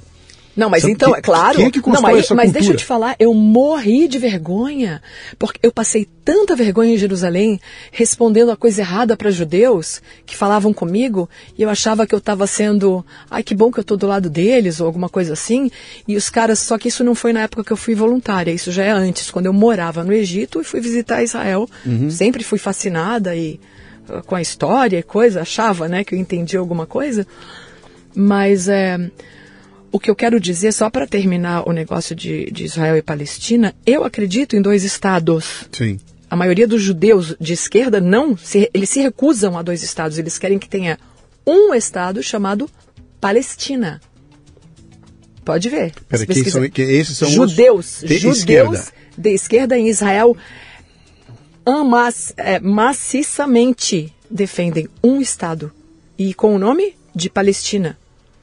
Eles acham que o que aconteceu foi o ápice do imperialismo e de- da desapropriação desonesta da propriedade privada e de direitos nativos ali. Agora, eu, porque eu sou pragmática, para mim, Israel é um fait accompli, entendeu? Ele existe, foi decidido em 48, Sim. Não sou só eu que acho isso. Os árabes também acham. A maioria dos árabes, quando tu vai falar com Hamas, com Hezbollah e é, Hezbollah eu já não sei, mas o próprio Hamas, eles defendem que Israel mantenha as fronteiras de 67. Tu sabe o que, que é isso? Isso é Antes- o árabe Antes permi- não, isso é o árabe é, concordando que. Porque a área de 48, digamos, tá? Eu não, eu não vou saber agora. Digamos, a área de 1948, ou seja, da criação do Estado de Israel, é X. Daí teve já uma guerra logo em seguida, teve 56, tarará. A de 67, 58 ou 56, não lembro. Aí a de se- 67, o território que era X passou a ser X mais. Acho que 2x, tá? Acho que dobrou de tamanho. Ficou bem maior. Os próprios árabes, líderes árabes, inclusive Arafat, defendiam as fronteiras de Israel de 67. Olha só a premissa. Você ganhou numa guerra provocada pelos árabes, então é seu. Então até essa honestidade existe ali naquela, naquela negociação que é fomos nós que provocamos a guerra dos seis dias, né? Foi Israel ganhou, a de 67, né? Israel ganhou, ganhou. Então as fronteiras são genuína e justamente suas. Então a história é super mal contada. Agora, por outro lado, e aí eu, é por isso que as coisas não são tão simples, o medo é uma arma fabulosa. E os judeus têm toda a justificativa do mundo de terem medo. O que aconteceu com eles na Alemanha é tão sem precedente e foi feito de forma tão cruelmente sistemática que tu tem toda a justificativa de achar que tu tem sim que ter um território teu. Então tu vê que eu não tô nem falando da justificativa de que Deus deu a terra para eles, porque esse tipo de argumento eu não compro. Deus falou que essa terra é minha. Ah, é? Pra ti ele falou isso? Porque pra mim eu li no meu papel higiênico que, entendeu? Sei lá. Eu posso inventar qualquer coisa e eu não sou obrigada a validar a fé de ninguém. Só que quando tu vê que eles foram vítimas sistemáticas de um genocídio e uma eliminação baseada apenas na etnia e na religião, daí tu entende que o, a vontade deles de ter um lugar para si próprio é genuína. Então, e aí foi daí que foi criado o território em 48. Sim. Mas até hoje os árabes continuam perdendo território. Tem, uma, tem um documentário que é obrigatório, realmente é obrigatório. É feito por uh, um, israel, um israelense e um palestino. Chama uh, Five Broken Cameras. Cinco Five Broken Cameras. Cameras. Isso aí é obrigatório. Tá. É porque é, eu digo que é obrigatório porque ele é tão simples e é uma história tão diária, cotidiana, que aí tu vê a realidade a partir desse tipo de, de uhum. experiência, né? Então ali, essas cinco câmeras quebradas, a história começou o seguinte.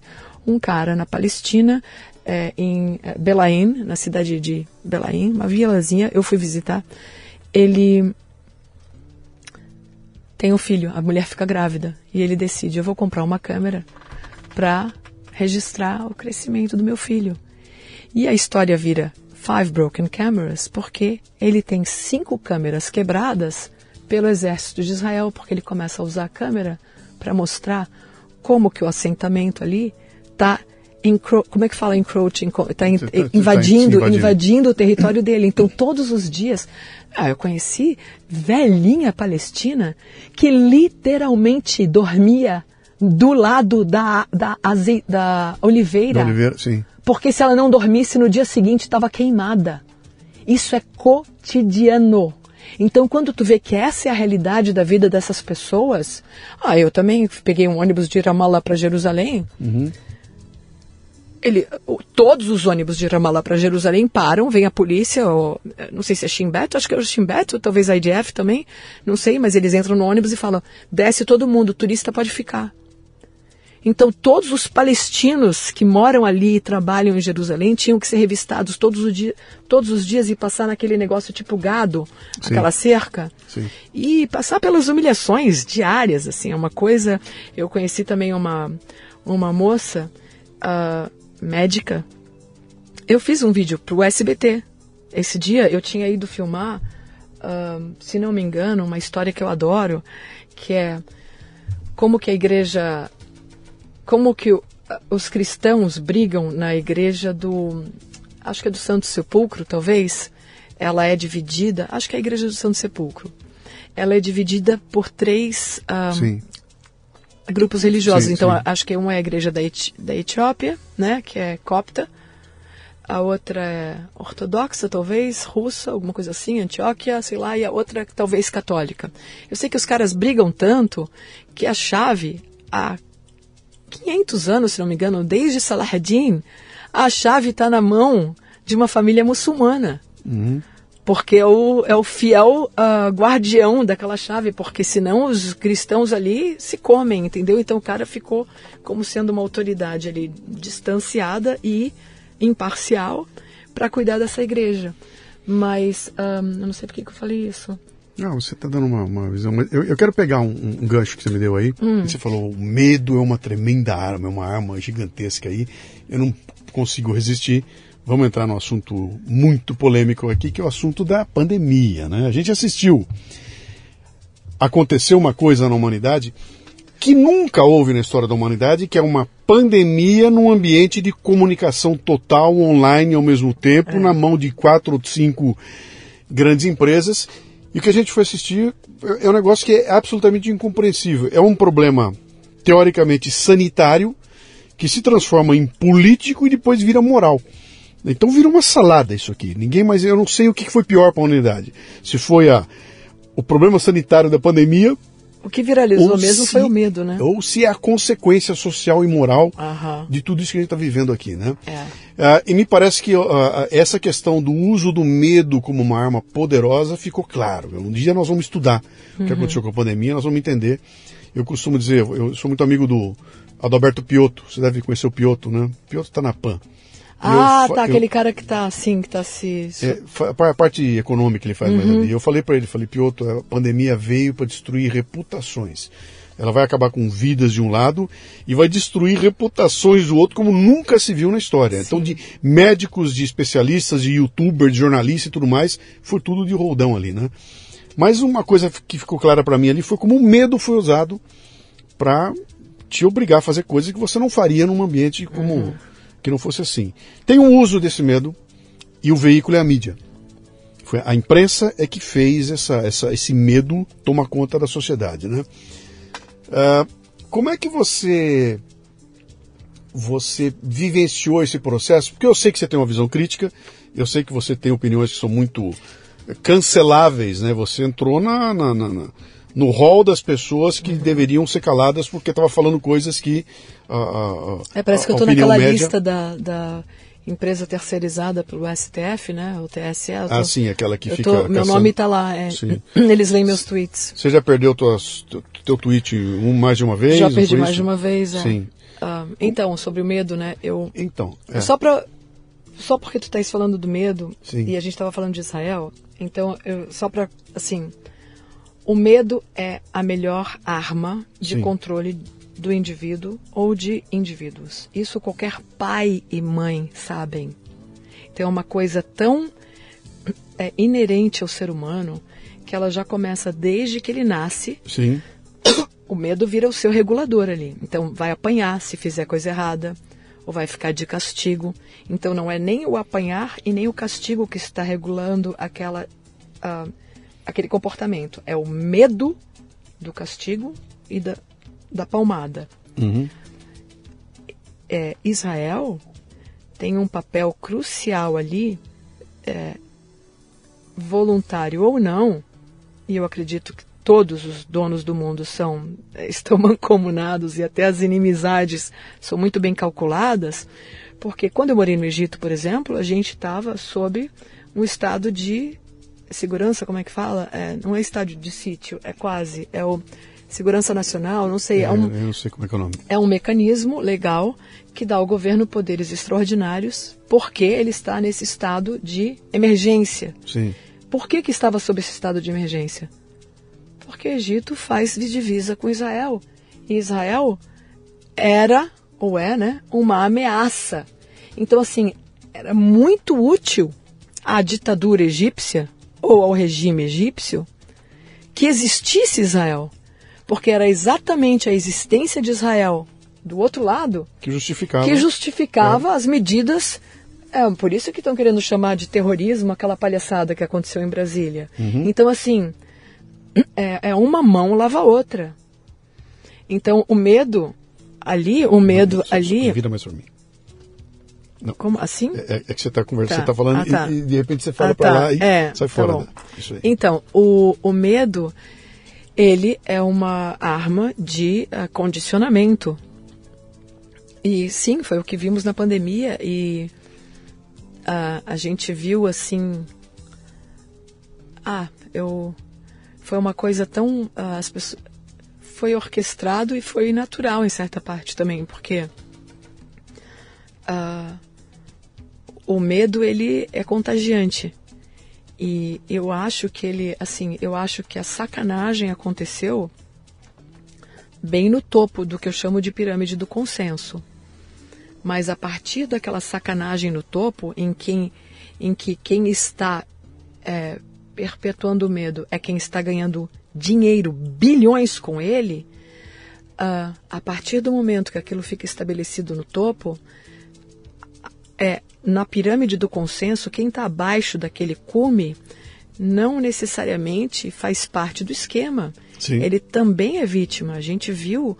Uh, uh, então, assim, eu acho que o, o poder, ele, por exemplo, uh, não sei se tu sabe, o Átila, Átila Lamarino, ou Ia, Ia, é Iamarino, Lamarino. É Iamarino, né? Ah, Iamarino. É, então, aquilo ali é, é o, para mim, ele é a exponência máxima da mediocracia. Ele é um medíocre que foi uh, elevado à condição de autoridade científica. E ele, ele é pago pela Pfizer, ele até admite, ele também foi pago pela Merck. Ele tem um, posts, postagens no seu Instagram em que ele fala patrocinado pela Merck, patrocinado pela Pfizer e coisa e tal. Como que pode então esse cara ser a pessoa instalada dentro de uma televisão que tem o dever de informar? Como pode esse agente da Pfizer Merck estar lá dentro dando opiniões sobre a Pfizer e a Merck? Isso é é, é tão absurdo que eu, sinceramente, que eu, eu me choco, assim, com o que aconteceu com a mente da pessoa média, sabe? Assim, que, que isso eu acho que é, é interessante, que eu vou te falar de uma coisa. Na pandemia, tu sabe, foi feito um estudo para ver quem que, quais os grupos uh, tinham mais resistência a tomar essa vacina que não imuniza. E sabe quais foram os grupos? Dos menos alfabetizados uhum. e dos PHDs. E isso para mim é perfeito.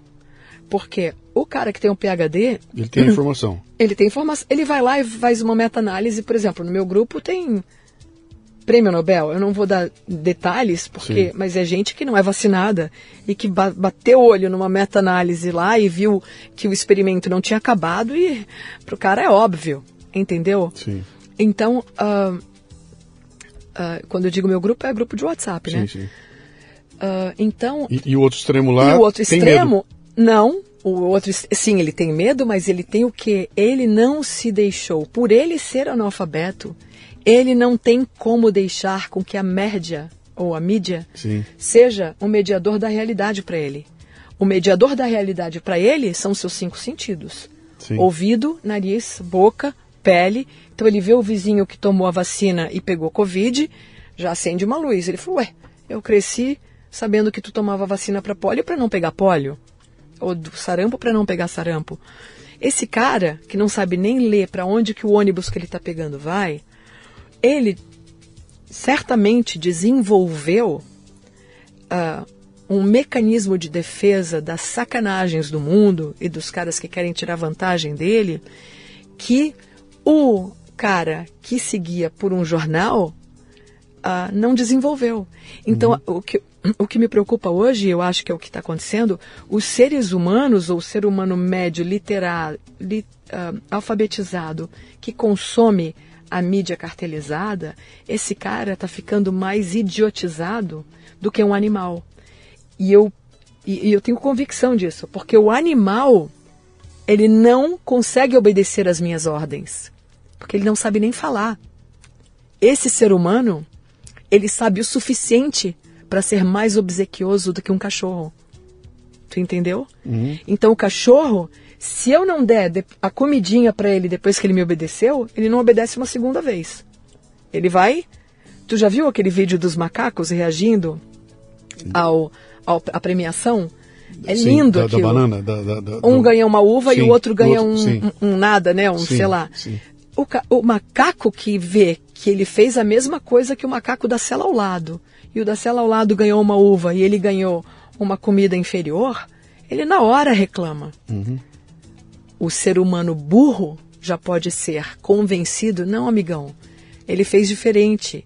Ele fez o que eu mandei num ângulo de 42 graus, você só fez de 47 graus. Uhum. É maior, é pior. Entendeu? Tu, tu consegue, olha, tu consegue olha, racionalizar olha isso revista, da maneira. Olha a revista, olha, o estudo publicado aqui na revista. Não, exactly, XPTO, isso. É, né? isso. Tá vendo esse gráfico e você aqui? sabia, exatamente. Tá gráfico? O é. cara não entende o gráfico, não uhum. sabe do que, que, se trata aquela estatística, mas ele é enganável. Uhum. O animal não é.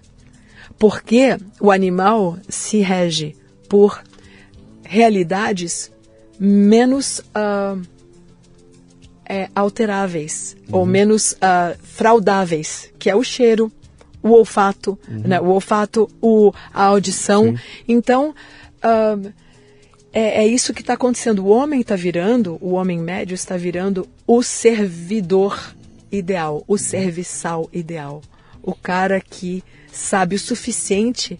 Então ele é melhor que um robô, porque o robô ele não dá para fazer aquele fine tuning que tu vai fazer o robô assim. Não, só um pouquinho, pega com mais delicadeza esse copo que esse aqui, o cristal é mais fino. O ser humano consegue entender. Uhum. O robô não. Então nesse nesse ponto, seres humanos serão muito melhores serviçais uh, para as elites do que um robô o mais avançado possível. Uhum. Só que ele só vai ser melhor se ele for inteligente o suficiente para obedecer e não for inteligente o suficiente para questionar as ordens que ele Você recebe. Sabe que tem mais um aspecto nessa história, que é um aspecto econômico, que eu vi pouca gente falar a respeito. Hum. É... Os quatro shots da vacina não custaram um tostão. é tomou. de graça. Não, é de não, graça. Dá pra, não dá pra. Eu não consigo nem é, ouvir essa frase. É de graça. É a gente estava no Uber agora falando disso. Não custou um tostão, portanto, vamos tomar. É de graça. Não, até e, o próprio Lula, né, que é o cara que quando ele falou até na testa, tu sabe que ele falou isso, né? Injeção, nem, nem eu tomaria até na, é, na testa, testa, ou seja, ele aí, quis, aí, a premissa é de graça até na sim, testa. Aí quando né? você fala, é, bilhões, de onde vem esses bilhões? É. Cara, é, é do meu bolso que tomei E vai vir das shot. próximas cinco gerações, sim, pode apostar. Que vão ter que pagar por isso tudo E vem aí, cá, né? e que produto é esse? Então assim, ó, esse aí é um golpe é, é incrível que as pessoas sejam tão imbecilizadas a ponto de não entender que como é que tu pode pregar o consumo, a compra de um produto que quanto menos funciona, mais ele vende? Uhum. Essa é a premissa da riqueza desses caras. Eles fizeram um produto tão bosta que quanto menos ele funciona, mais doses tu tem que tomar. Uhum. Então, assim, como que isso já não serve de um alerta na tua cabeça falando assim, pera, eu não posso favorecer esse tipo de lógica a lógica que eu tenho que oferecer, Sim. que favorecer é, não, eu só vou ajudar a financiar com o meu dinheiro público um produto que seja eficaz. Uhum. Agora, a partir do momento que tu já aceitou e assinou aquele cheque em branco dizendo, não, pode ser ruim mesmo, pode ser 10 doses que eu vou tomar, só se o cara da Pfizer for um burro de fazer. E aliás, eu, eu, eu, publiquei isso, um encontro, teve uma reunião do Goldman Sachs que foi gravada, que foi é, na quando começaram as terapias genéticas, que é o que a vacina é, né? É uma uhum. terapia genética. Ela usa o mRNA. No começo, quem falava terapia genética era banido do Twitter. Sim. Hoje já está mais do que aceito isso para as pessoas inteligentes, né? O, a maioria não me interessa também, não uso como, como termômetro. Mas, enfim, uh, o que eu estava falando? Não, você estava falando da, da, da de, de, que as pessoas estão... Estão imbecilizadas, né? Que elas compram... É, mas um, eu esqueci o que eu ia falar. Poxa, alguém está aí, não tem uma contra-regra aí seguindo. Mas, não. é, então, é, isso já deveria ter causado...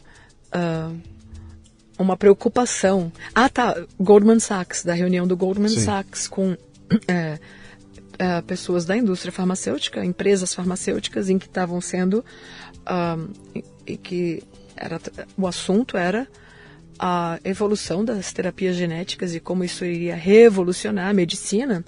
E aí uma das coisas que o conselheiro, um consultor da Goldman Sachs fala, isso foi publicado pela CNBC, não, não, é, não sou eu, entendeu? É uma rede americana, inclusive considerada bem favorável às farmacêuticas e coisa e tal, mas eles publicaram isso, que um, o cara da Goldman Sachs fala, a gente precisa entender que a cura é um mau negócio. O bom negócio é o tratamento. Cada paciente que tu cura é um cliente que tu perde. Então, e é isso que eu digo que as pessoas estão emburrecidas, tu não precisa ter um PhD para entender isso. Uhum. E o cara da favela, aliás, eu tomava cerveja durante a pandemia e a quarentena, eu tomava cerveja no pé do Cantagalo, da favela do Cantagalo, Sim, com os meus amigos nada. ambulantes. Lá, lá não parou nada. Porra nenhuma. Lá não parou nada. E a gente tomava ali, eu falava, e aí, vocês não estão com medo, não sei o que lá? Não, se tiver com medo, toma vermectina, meu filho toma, meu cachorro.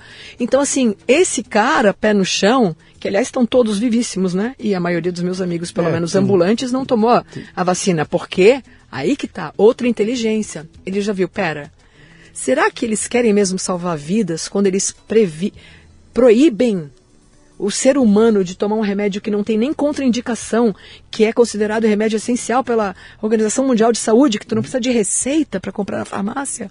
Como é que pode eles estarem defendendo a vida se esse remédio, que na pior das hipóteses não vai ter efeito nenhum, uhum. na pior das hipóteses, está sendo proibido e está sendo acusado de ter morte por falência hepática e coisa e tal. É, a, a, virulência da reação foi o que me chamou a atenção, né? É aquilo, muito... se aquilo já não ativou um alerta na tua sim, cabeça, sim. entendeu? A virulência da ação é, uma coisa. Sabe uma outra, coisa que me alertou no começo também, quando, quando começou o lance todo da, da pandemia, que eu estava ouvindo isso, falei, cara, a hora que esse negócio chegar nas favelas, vai ser um morticínio sem tamanho. Quando chegar na África, então, é coisa para bilhão. Isso, é, é, coisa para bilhão. E, tá aí, lá, de repente, é. Mas tu viu que na África eles não tomaram, né? Pois é, mas então o que aconteceu? Então não funcionou lá. E aí começam a vir as explicações mais é, espalhafatosas que sempre vão terminar num gráfico ininteligível, num. Mas tu viu por que. Tu viu aí que tá. E é isso que eu aprendi no Oriente Médio também. Foi uma escola para mim morar no Oriente Médio, porque como eles são alvo de manipulações globais, né? Dos donos do mundo ali. Eles são, eles são o centro daquele tabuleiro. Uhum. Do, da manipulação uh, e do, uh, da organização. Quem vai brigar com quem? Quem vai ser qual a fronteira aqui? Tu vê as fronteiras lá, aqueles quadradinhos artificiais ali, né? Sim. Todos forçados, feitos com uma régua entre quem dominava o mundo. Então, quando tu, tu te inocula com esse tipo de manipulação e tu começa a desconfiar que todas as decisões vindas do topo têm sim motivos anteriores, têm motivos uh, escusos que não vão ser revelados. Uhum. E os motivos declarados vão sempre estar travestidos de algo nobre. Então essa é uma, é uma realidade que tu tem que. Não, isso quero dizer, quando, quando, você, quando você encurrala a pessoa com argumento lógico, ela saca um argumento emocional e joga no teu colo. Mas a minha tia morreu. Mas ah. o meu fulano morreu. Hoje entrou um cara com um comentário ali. Quantos mortos, quantos 700 mil mortos são culpa do governo federal na época? E aí você olha para aquilo e fala, cara, eu não tenho nem como responder isso. Eu não, eu não, tenho nem como criar uma resposta porque é, é tão imbecil a, a pergunta. A, a, a pergunta a, que a pergunta. Eu, é. Como é que eu vou responder um negócio Eu não vou nem entrar nessa, né, nessa discussão. Mas então, no Oriente Médio, eles estão tão letrados porque Sim. eles estão vendo a ver a realidade no chão. Né? Aquela tangível que eles vivem todo dia. E aí eles veem a capa do New York Times falando uma coisa que é totalmente irreal ou mentirosa. Então esses caras estão de tal forma inoculados que quando eu morei lá, eu comecei a ver, e foi daí que eu comecei a questionar toda a cobertura internacional que eu consumia na Folha e no Estadão. E é daí que eu disse que o, o jornal brasileiro é um mal repetidor, né? Um Sim. repetidor atrasado do que vem de lá. E é mesmo. Admito que se for de política nacional, é, é, óbvio que é melhor eu consumir jornais nacionais. Sim. Só que eu estava isso era eu explicando por que eu falo tanta palavra em inglês assim, e meu português é tão ruinzinho, é porque também eu a cobertura política no Brasil, se tu for ver, ela praticamente se limita ou, ou foca muito nas negociações de bastidores, que é a, é a parte da no, é a parte novela da política, é quem dormiu com quem, quem traiu quem. Agora, política pública, como se faz uma lei, como que se chegou até aqui. Quem, ah, isso não interessa. É, basta, basta ver o... Então eles, eu digo que as, os maiores colunistas de política no Brasil são gente é colunista social. Sim. Só que ele só, o, em vez de ele falar dos atores das novelas, ele está falando no, na política e é praticamente a mesma coisa.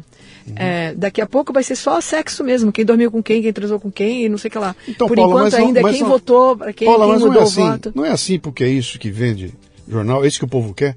Não, mas é, é... isso que eu, que eu, não é assim porque há uma demanda. Não, então, ah, claro, eu acho sim, e assim, ó, e o que ficou mais um, perigoso com a internet é que o imediatismo um, então, antes, assim, os jornais ainda se valiam de uma elite, sim, pensante, que habitava os jornais, né? Os jornalistas sim, ali. Você tinha que saber ler. Você tinha que ler, sim. entender texto para assim, poder ó, consumir. Ali no jornal, eu lembro, eu adorava, adorava participar de reunião de pauta. Uhum.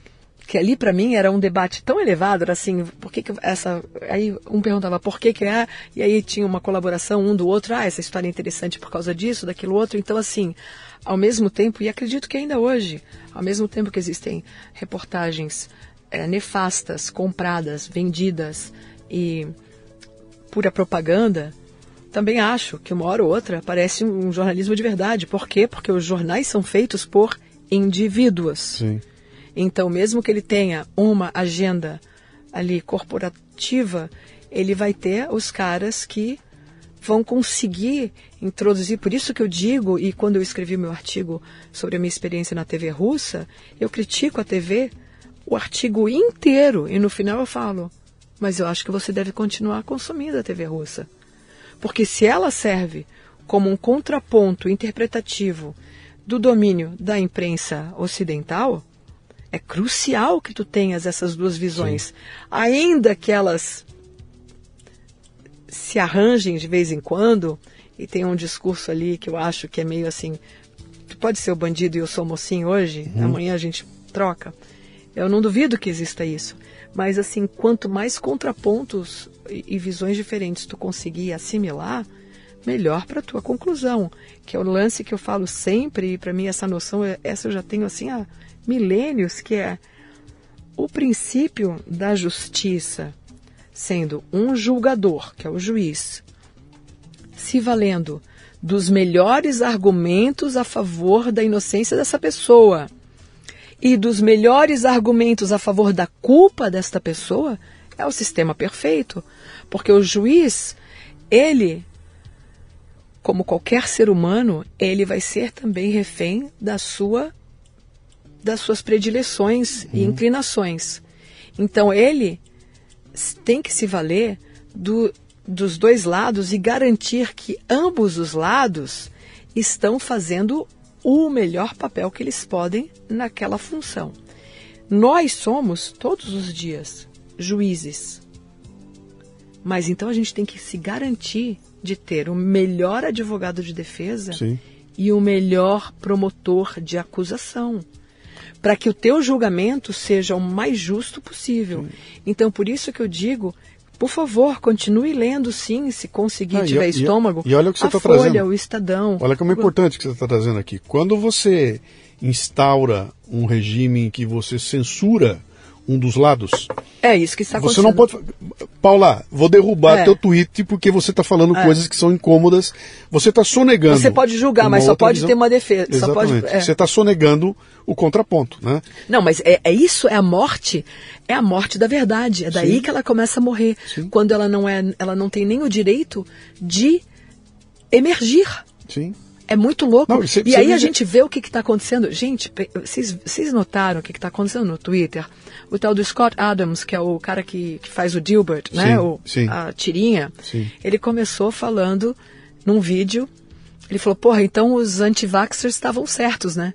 Ele falou, eu tô, vou ter que admitir aqui, eu me vacinei e eu fui um idiota, porque tudo que eles falaram está se confirmando. Então ele fez um meia-culpa ali, um meia-culpa nem é culpa, né? Porque ele foi vítima também. Se ele uhum. se vacinou com algo que hoje ele acredita que é mais prejudicial à saúde do que benéfico, então ele é vítima também. E aí depois tu tem o quem? O Samuel Shapira, que era o cara que estava do lado do Benjamin Netanyahu defendendo a vacina em Israel.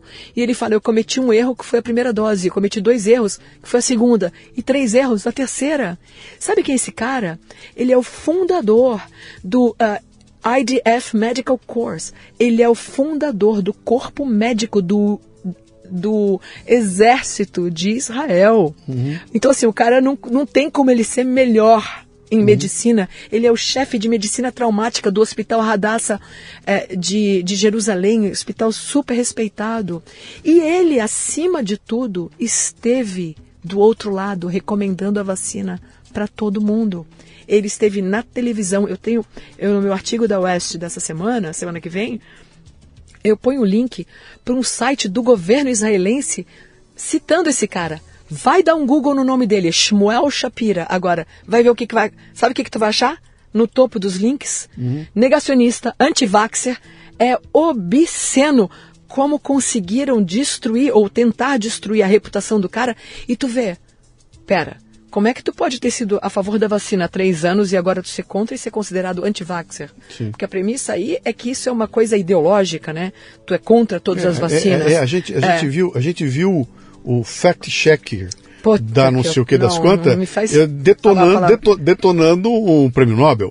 Não, dois, né? Porque sabe que o cara que inventou a ivermectina também ganhou o prêmio Nobel, Sim. né? Tu provavelmente estava falando do do Luc Montagnier, né? O cara que, sim, que sim, conseguiu, sim, sim, uh, que ganhou pela, pela AIDS lá, um negócio. E aí apareceu, não, isso aqui não está comprovado, isso aqui é nada, nada. Não. Cara, é tão louco isso, é tão maluco isso que você olha e fala, eu, eu me questiono todo dia. E eu me questionei, eu, eu me policiei de um montão, falei, cara, não é possível. Vem cá, tu sabe. Eu tenho que estar tá errado, é, cara. Eu não, tenho que estar é, tá errado. Eu vou te falar, Luciano, eu dou graças a Deus e a vida e a Cláudia e até o Felipe. Eu não vou botar os sobrenomes para não uh, comprometê-los, mas por terem me incluído num grupo que tinha gente com assim 60 mil citações científicas, porque se eu não tivesse participado desse grupo logo no começo, eu acho que eu teria ficado louca, porque ia chegar um momento que eu não ia mais conseguir cogitar que eu fosse a única voz a única pessoa contra. certa. É, não, eu ia falar, não, eu tô louca mesmo, e eu tô tão louca que Sim. eu tô convencida que eu tô certa. É, é esse o nível da minha loucura. E, e, e, eu te falei, tem um prêmio Nobel de Matemática, não é um prêmio Nobel correspondente, também prefiro não falar, também está no nosso uhum. grupo, não vacinado. Então, é, uh, e aí agora, por causa. Eu tô, só cheguei aqui porque tu estavas falando da, da, censura e de Sim. como eles eliminaram o contraditório Sim. e a chance de tu ser um juiz justo e ter os prós e os contras expostos para a tua decisão final. É, é, essa censura foi o que fez pessoas como Scott Adams, Shmuel Shapira, uh, Assim Malhotra, que é um, um cardiologista inglês, uh, nem saberem coisas que a Paula Schmidt sabia. Por quê? Porque eu não estava seguindo nem as autoridades, eu estava seguindo, sabe quem? Cientista que tinha que se esconder com um nome falso no Twitter uhum. e que provava que era cientista, que tu via como eles falavam, e aí eu tinha cientistas que eu conseguia, uh, que eu conhecia e, e confiava e que corroboravam que aquilo era pura ciência. Então esses caras. É, por exemplo, tem o exemplo do Drastic, que é fantástico. O Drastic foi um grupo feito organicamente entre biólogos, geneticistas, matemáticos e estatísticos que começaram a analisar o código genético da Covid, ou do vírus ali, e começaram a ver que tinha uma sequência que não fazia sentido, uh, que não parecia algo natural. Uhum. Esse Drastic, esses caras eu segui, eu acho que desde março de 2020. Então ali eu já estava vendo que a possibilidade desse negócio ter sido feito em laboratório era altíssima. Se isso não servir para tu concluir outras coisas, entendeu? Então tu tá com um problema. Então assim, se tu já acha que é feito pelo homem, e aí tu já sabe que os caras patentearam coisas logo ali, no, na hora, sim, sim. sabe? Então aí tu vai, é, é, isso que eu chamo de heurísticas, sabe? Heurísticas para tu tomar decisão na ausência de conhecimento científico. Primeiro, cui bono. Quem ganha? Sim. Quem ganha? Quem tem o seu na reta? Ou seja, então, por exemplo, se uma empresa farmacêutica fala, Paula, toma essa vacina que ela é ótima. Eu vou ver, tá, ela ganha. Cui bono, eu estou pagando por essa vacina. Mas ela tem o seu na reta? Porque se ela tiver o seu na reta, Aí eu posso confiar. Ele tá de, o seu na reta é o quê? Ele assinou um contrato e ele disse: se você tiver efeito colateral que te cause morte, eu vou pagar uma indenização. Sim. Esse é o seu na reta. Mas eles não tiveram o seu na reta. Não.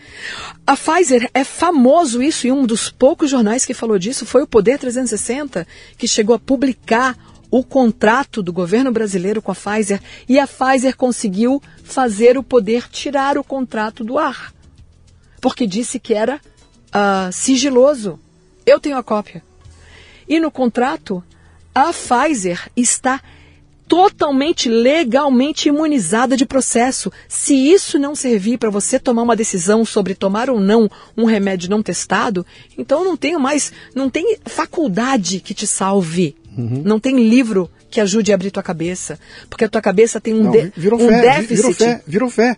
É lógico, Virou fé, virou agora é fé, Virou agora fé. é fé. Tu sabe, tem gente que não sabe disso. No contrato da Pfizer com o Brasil, eles chegam a ter uma garantia que se houver uh, processos criminais contra a Pfizer, o governo brasileiro tem que deixar reservado Brazilian Assets, Sim. propriedades do da nação, não é governo, propriedades da nação brasileira, como embaixadas, como, digamos, uh, uh, sim, terrenos. É, a gente tem várias sim. coisas lá fora, sim. né? Tem a embaixada é quase que um território nacional fora uhum. do.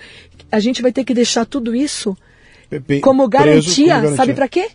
E tem outra, hein? Para uh, como é que é? Arbitragem. Uhum. Isso é outra coisa que está acontecendo. Quem que vai uh, julgar se tiver um processo? Não vai ser a, a corte de Haia, vai ser uma arbitragem privada que já trabalha para essas empresas. Uhum. Tu acha que elas vão ser justas? É uma loucura o que aconteceu. É assim, a, a sequência de, idiot, de idiocias, uhum. imbecilidades, completas burrices, é assim, é, é é inacreditável, eu, eu, sério. eu estou tentando entender esse processo, entendeu? Porque você está falando uma coisa interessante aí que me leva para a base de como funciona a ciência, né? A ciência, você tem uma ideia, você joga essa ideia, testa essa ideia, de que forma? Tentando provar que ela está errada. Claro. Né? E aí você abre para toda possibilidade, cara. Me traz a coisa mais absurda que você puder, porque se você não conseguir destruir esse meu argumento, ele é válido. Né? Evoluiu isso. assim a ciência, a vida inteira foi assim. Então, isso. os caras que pregam isso são os mesmos, não dizer todos, né? Que estão indo para um outro caminho que fala, você não precisa me trazer provas evidentes, entendeu? Basta que você me diga as coisas que são convenientes. O teu raciocínio para vacina serve para urna eletrônica. Serve Claro. para 8 do 1 em Brasília. Serve para o que aconteceu em Brasília. Sim. Entendeu? Porque, cara, espera um pouquinho, deixa eu ver todos os, os elementos que estão aqui para tentar chegar a uma solução. Não, pera, esse elemento você não pode, essa imagem você não pode ver, esse cara você não pode falar, isso aqui você não pode tocar, só pode olhar para esse lado. Isso. E você enviesa a discussão para lá. E por isso tu sabe que a minha, o meu programa favorito no Brasil era, mas assim, de longe, era um horário marcado, ninguém podia marcar nada comigo naquele horário. Era o Gazeta Meio Dia. Não sei se tu já assistiu. Não, não vi não. Era com a Maria Lídia. Ah, então eu sim, era. eu- lembro eu- dela. Então, eu, eu estudava na Casper Libero. Mas isso é antigo, isso faz tempo. Faz muito tempo. Sim. E o que, que era o Gazeta Meio Dia?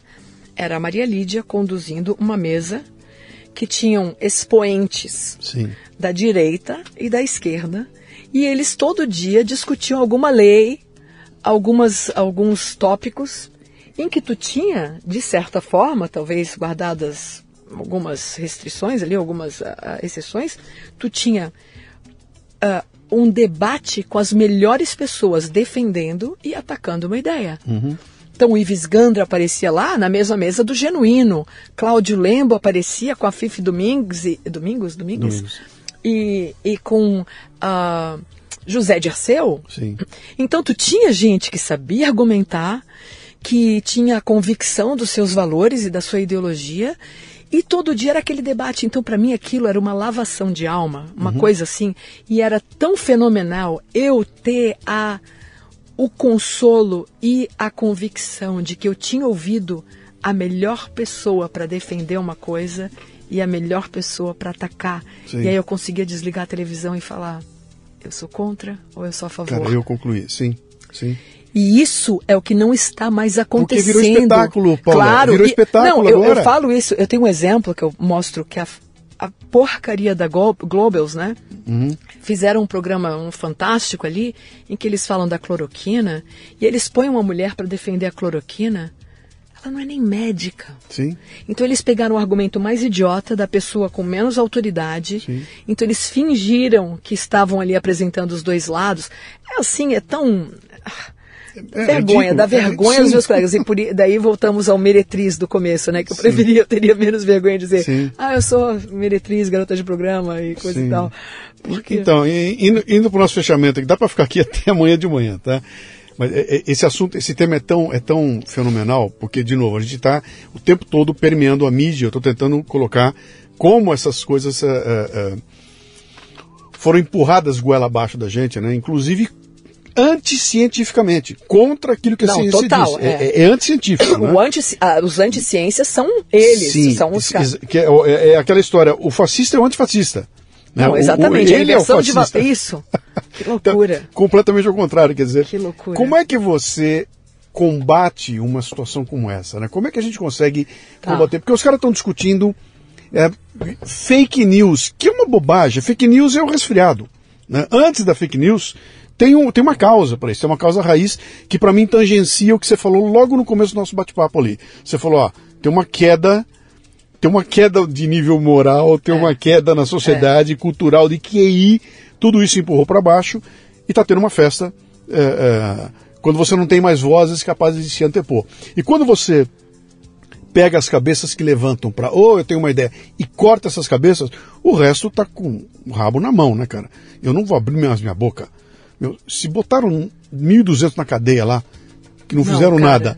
E, quem diz que eu vou falar? Você eu sabe nunca que eu mais eu saio na rua. nem leio sobre isso, que me dá então, uma vontade de chorar, de ver o meu país. É o uso do medo para calar uh, uh, o uhum. dissenso, né? O dissenso, uhum. né?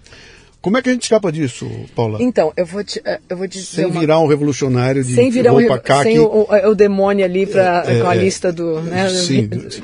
a lista de assassinados. Mas então, eu acho assim. Eu acho que o mundo hoje se divide realmente. Eu acho que, a, que os conceitos de esquerda e direita são uh, ultrapassados. Sim. Até porque eu acho que eles não foram feitos com muita honestidade, as definições, mas não interessa mas eu acho que o mundo hoje está dividido entre pessoas que vivem no mundo real e outras que aceitam o avatar, o, a, narrativa. a tua representação. Sim. É. Então, assim, ó, é, eu mesma já, já, já submergi, assim, nessa. Eu já fui, já perscrutei esse tipo de uh, viagem que é assim. Vou te dar um exemplo tu pode. Quando tu tá dormindo, tu tá sonhando, né? Uhum. Aquilo não é a realidade. Mas o teu corpo não sabe. Então, se tu levar um susto enorme no teu sonho, tu pode vir a morrer de ataque cardíaco. Uhum. Então, o teu corpo vai produzir o mesmo, a mesma quantidade de adrenalina que tu produziria na vida real. Então, assim, há o que se dizer da representação e da realidade. Então, uh, é compreensível que alguém fale, não, eu não sou essa pessoa feia, gorda ou whatever, eu sou esse cara que tem um avatar ali, um, como é que fala, um, um perfil ali no Sim. Twitter, eu me sinto aquilo, que daí é o trans alguma coisa, né? Eu, eu não sou, mas eu me identifico, não é isso que eles falam? É, eu me é. identifico como. Então, assim, uh, isso foi extrapolado de tal forma eu acho que isso tem uma participação nessa uh, hipnose coletiva, nessa histeria coletiva, que é a realidade não interessa mais. O Bolsonaro é, é genocida e acabou. Sim. Eu não quero saber se ele matou ou não. Eu falei que ele é genocida, esse é, esse é o decreto. Uhum. Então ele é. Mesmo que quem, que quem tenha. Pô, pensa bem. O médico do Lula, o Calil, tomou cloroquina. Uhum. Ele levou cinco meses para admitir. Então, o, o, teste do seu na reta, né? Então, aí que tá.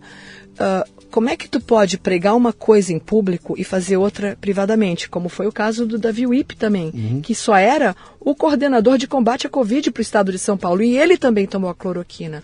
Se isso não servir para tu entender qual que é a realidade, e é isso que eu digo, as pessoas cagaram para isso. Sim elas falam, não, esse cara recomenda ou não. Então tu vê o que ele fala, o que, o que sai da boca, que é uma coisa intangível, né? Porque é, é só som, não é a realidade, é o Sim. que ele prega. Sim. Aquilo valeu mais do que o que ele fez na vida real consigo mesmo para salvar a própria vida.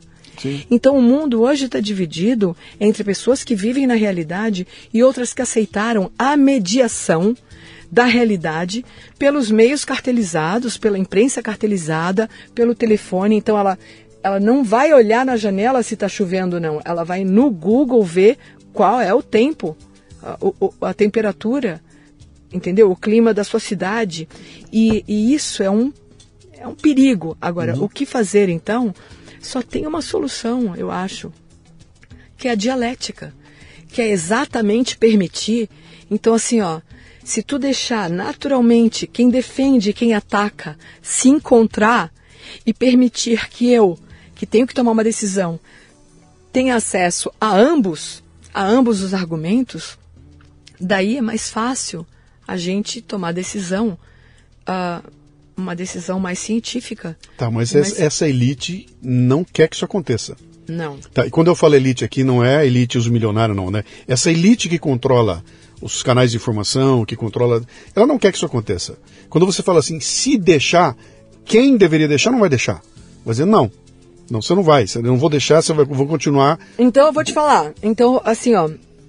Como uma dica, e eu adoraria fazer isso. O problema é que eu sou hedonista e, e preguiçosa e desorganizada. Mas assim, eu adoraria estar aqui, por exemplo, com alguém que tivesse milhões de argumentos contra os meus. Sim.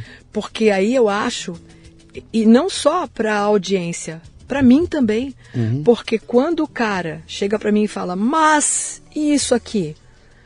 Eu já tenho naturalmente a tendência de validar o meu próprio argumento, ou o meu, o, o meu julgamento, né? Porque no meu caso, eu já decidi eu não tomei a vacina. Sim. Eu tomei a ivermectina, não tomei cloroquina porque eu tenho uma arritmia, mas tomaria também e vou inclusive estocar agora. vou comprar algumas para o fim do, fim do mundo. E, uh, mas assim, é, eu gostaria de ter contrapontos à altura dos meus argumentos. Sim, Aí é outro problema, sim, porque sim, o contraponto desses retardados não me interessa não é contraponto. Uhum. Ele, ao contrário, ele reforça o meu argumento. Eu quero ter o meu argumento enfraquecido. E eu falo isso no Twitter, pessoal. Não leiam apenas os meus tweets, ainda mais quando eles forem categóricos. Por favor, leiam as respostas, porque tem respostas aos meus tweets que não só uh, complementam os meus tweets, às vezes eles até negam, refutam. Sim, e abrem e um caminho para você encontrar, ó, aqui, ó. Claro. Algo que eu, eu não vi. Sim. Não, e eu no Twitter eu amo isso. Eu digo, eu, quando eu estava suspensa do Twitter, como eu sentia essa falta, Luiz? Uhum. eu sentia falta de ter um lugar onde eu testava minha comida, sabe? Sim, tu é um sim, cozinheiro sim, e tu quer ver se. Putz, como eu sentia falta de ter assim, porra, não tem uma pessoa inteligente que que fale, Paula, não tá certo isso que você falou. E ali no Twitter eu tenho direto. Sim, sim, sim. Direto, vem gente. É, é, é duro porque você tem que passar pelo monte de animais que estão ali dentro. Não, aquilo... sim. Mas no mas meio quando você o argumento encontrar... é bom, sim, cara, nossa, eu sim, agradeço, é assim. E quantas vezes eu mudei, por exemplo, eu, eu fiz um artigo uma vez. Uh, mostrando, enfim, era quando, quando atacaram Porta dos Fundos. Sim. E daí eu tava querendo. Eu, eu falei que era o. Como é que é? O. A intolerância. Como é que é? A intolerância feia e a intolerância descolada, uma coisa assim. Porque o pessoal do Porta dos Fundos pode ter toda a intolerância com certo tipo de pessoa Sim. e é considerado descolado. Agora, a intolerância contra o. E eu sou contra toda essa intolerância. Mas, enfim, é, quando eu escrevi aquilo, eu mostrei que. Um, Nossa, eu esqueci o que eu ia falar. Sorry. A culpa é do. Não, você está falando. Single Malt Scotch Whisky. É, essa é a primeira vez Sorry, que no Leadercast é. tem alguém tomando Nossa, uma coisinha gente, aqui, né? Olha, já, só um pouquinho. Tem que, ser, tem que ser a Paula, né? não, mas na boa. Mas, não, mas é, é só complementando aqui. Estava falando é, que os donos do mundo não querem ter esses dois isso, ao mesmo que, tempo. Então, quando você fala, pô, o ideal é ter. É, bom, eles não querem que tenha. Então, nós vamos ter que encontrar uma alternativa, né? E eu vou para onde? Pô, eu vou para eu vou para a internet que pertence às big techs, que também não querem. Não. Não estão me impedindo. Então, o pessoal está tentando encontrar. Vai, vai pro Rumble, vai pro. Mas o legal locals. é ter um com o outro confrontado na mesma hora. Mas então, pra tu poder... mas, mas então, Paulo, para ir, o, pra Gazeta Meio Dia da Maria Lídia era perfeito. Para isso, isso, acontecer, para isso acontecer, eu tenho que encontrar essas alternativas. É aí onde eu quero trazer essa, essa discussão. É uma responsabilidade individual. É minha. Eu vou ter que sair atrás disso aí, porque de graça não vai aparecer. Eu não vou ligar a televisão e vai ter quatro canais. Não vai ter nos Estados Unidos, né? É Fox News com CNN, as duas se chocando lá. Uhum. Aqui no Brasil não é assim. É, o problema é a sacanagem, né? Porque quando eles fingem que tem o debate, tipo, digamos, com na Jovem Pan, ou, sei é, lá. É, é, aí que eu quero chegar. É, aquilo é um show. Eu não, ligo, eu ligo para ver falar, quem do... vai ridicularizar o outro. Mas eu vou, então eu vou aproveitar para elogiar uma coisa aqui que eu vi alguns, pouquíssimos, mas eu achei bom, que era o o tal do Arruda lá, que é do uh, Innocence Project. Eu gostava dele quando ele era só do Innocence Project, quando começou a, enfim. Uhum. Mas é um cara que está sendo cogitado. Arruda Botelho, obrigado. Ah, sim, o Arruda Botelho, a, sim. A, a, cola aqui. Sim. Arruda Botelho, né? Sim. E o Caio Coppola. Sim. Aquilo eu achava um debate de altíssimo nível. Uhum. Porque o Caio é um excelente debatedor, né? Uhum. E ele organiza o pensamento de forma. Ele eu, eu tenho que tirar o chapéu para esse cara. E o Botelho, o Arruda ali, também não é fraco. Uhum. Ele também tinha os seus argumentos. Cara, que maravilha para mim que, digamos, só tem uma hora para decidir sobre um assunto e ter a convicção que os dois melhores caras do, de lados antagônicos, opostos, Sim. estão ali defendendo. E, e- e isso aí não é para dizer que só tem dois lados, né? Tem vários. Sim. Mas pelo menos Tinha eu tenho, duas argumentações tinha sim. eh, conflitantes, né? Então aquilo me dá um consolo de que assim, ó, e uma confiança de que nessa uma hora eu consegui ter Uhum. não, talvez não a argumentação mais profunda, mas a mais ampla. Uhum. No sentido de wide mesmo, sabe? Amplitude. É isso aí. E, e é isso que eu acho que, que tinha que ser. E eu acho até que as TVs e coisa e tal, se eles conseguissem organizar. Mas, Paula, Esse é- tipo eu, de- não- eu não consigo entender a burrice desses caras. Eu- Quem é? Qual é o órgão de imprensa que cresceu assustadoramente, que explodiu de audiência, que bateu todo mundo? Quem é? Quem Jovem é? Pan. É Pan. Por quê? Exatamente, Por porque deu um Ah, outro não, lado, Não, né? não é porque tem dinheiro do governo. Não é, cara. Não. Ela proporcionou esse tipo de debate. Isso. E eu vou te falar, e a PAN, ela merece um outro, ah, um outro elogio. Porque se a PAN tivesse feito só o papel de ah, apoiar o Bolsonaro, Sim. já teria sido um papel valioso nesse mundo em que toda a nossa imprensa corporativa é de um lado só. Sim. Então, seria um papel menor, mas essencial. Sim. Só que a PAN foi além, que ela também fazia críticas. Então ela, Ela, ela abriu conseguiu- espaço para gente. ela com- abriu Sim, isso. sim. Então aquilo ali foi f- incrível. Sim, que, que- e é o único lugar que você consegue encontrar hoje esse tipo de. Eu fui participar na Oeste lá, do podcast da Oeste lá. Ah, ah tá, pessoal- o sem filtro. Eu falei Isso. que sem filtro eu não Eu fui- apareço fui na televisão. E, e- não, não foi no seu filtro, não, foi no, foi no, no Westcast eu fui. eu estava Hum, comentando com eles, falei, cara, o, o que, que me atrai na Oeste? Primeiro, a Oeste, ela, ela, ela, ela é transparente, ela me diz qual é a linha dela, ela me diz de que janela ela está vendo o mundo. Ela fala claramente, nossa visão é liberal, conservadora, e a gente olha o mundo daqui. Ótimo. Então, perfeito, maravilha. Que né? daí tu já consegue Sim, usar uma calculadora e- e, somar e isso. adicionar, e, né? Já entrei, eu sei é. É. que é. Outra coisa, ela não tem problema nenhum de abrir o espaço para o Zé Dirceu ir lá. Se o Zé Dirceu quer lá, eu quero ir, não pode, venha, sente aqui e vamos conversar. E houve isso? Alguém, algum deles foi? Não, nem sei se forem, né? Até porque me parece que quando são convidados nessas emissões eles não vão, né? Aham. É, é, então. Não é jabá, né? é, Aí é o que eu estava buscando. Eu falei, o que- exatamente o que você colocou aí, cara. Pô, eu quero gente inteligente se contrapondo um ao outro. Eu quero assistir aquilo. Cara, é isso que final, eu quero. Vem cá, se tu leu Sócrates quando pequeno, Sim. assim, era a coisa mais linda que tinha pra mim, era ver o Sócrates Platão, né? Mas assim, é, é, Fédon, ou sei lá qual que era o diálogo, mas. ah, o, Platão, o, o- Sócrates falava, digamos, defendia uma coisa, pá, pá, pá, pá, pá, pá, e via os sinofontes lá Uhum. e falava, não, mas não é bem assim. Aí o Sócrates, ah, Aí tu vê o Sócrates mudando de opinião assim, naquela hora. Então, como a, a verdade vai sendo depurada Sim. com essa dinâmica é, permanente, constante, Sim. da coisa sendo ponto e contraponto, Sim. argumento contra argumento. Nós estamos falando de liberdade aqui. É, Nós estamos a falando liberdade de- do pensamento. e E olha o que aconteceu nessa pandemia, né?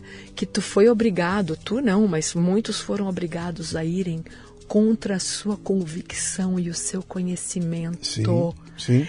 É um, isso é um avilte de alma Sim. que é. Cara, sinceramente, assim, é louco que o mundo Sim. não entenda, que tenha tanta gente que não entende a violência e crueldade disso. Eu tive um. Eu peguei um táxi uma vez saindo do aeroporto de Santos Dumont e o cara chorou no táxi. Porque ele falou.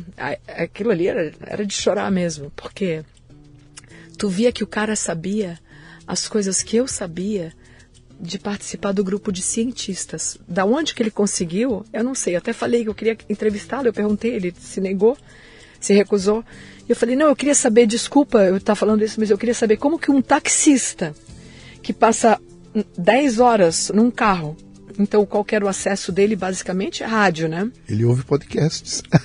Não, então, Eu falei, eu quero saber como é que tu chegou a essa conclusão. E daí a gente vai conversando ali e, e aí ele começa a chorar que ele falou, eu tive que ir contra o que eu sabia Sim, ser sim. verdade. Sim. Porque senão ele perdia o ponto. Então, Paula, se coloca no lugar de uma mãe que é obrigada a vacinar o filho, cara.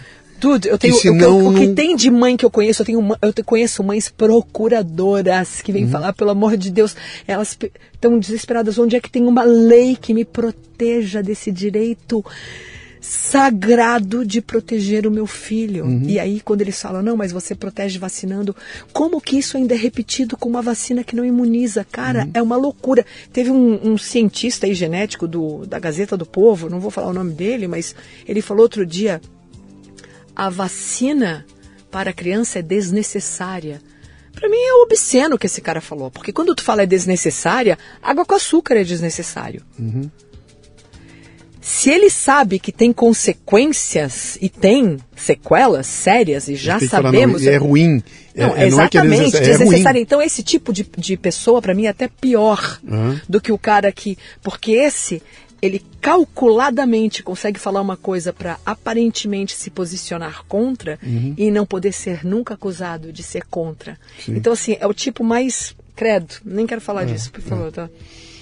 Bom. É Paula. é? Só diz besteira? eu, eu, eu li besteira, eu não, li não, besteira. a Pa- a Paula tá, tá contracenando aqui com, com a turminha dela lá fora. Paula, é, onde, claque. tá on- onde você está hoje? Você tem então o teu, o teu, o teu eu tô eh, semanalmente no Poder. eh, então o Poder 360, tá? no Poder Toda semana- 360 eu vou te falar, só posso fazer uma, Claro, uma, puxar uma palhinha. Eu sou muito orgulhosa de estar no poder, porque Uhum. é, ali eles fazem jornalismo mesmo, sabe? Assim, agora publicaram os contrapontos à narrativa Yanomami de um cara que nada mais é do que o primeiro, o, o presidente da FUNAI no primeiro governo do Lula. Esse cara não tem espaço em lugar nenhum, porque o momento que ele se contrapõe à narrativa Sim. globalista do, da do propósito dos Yanomamis, é, ele já, e lá no poder, ele conseguiu comparar, comparecer, contar a sua história, e o poder já preparou os melhores infográficos que também facilitam na.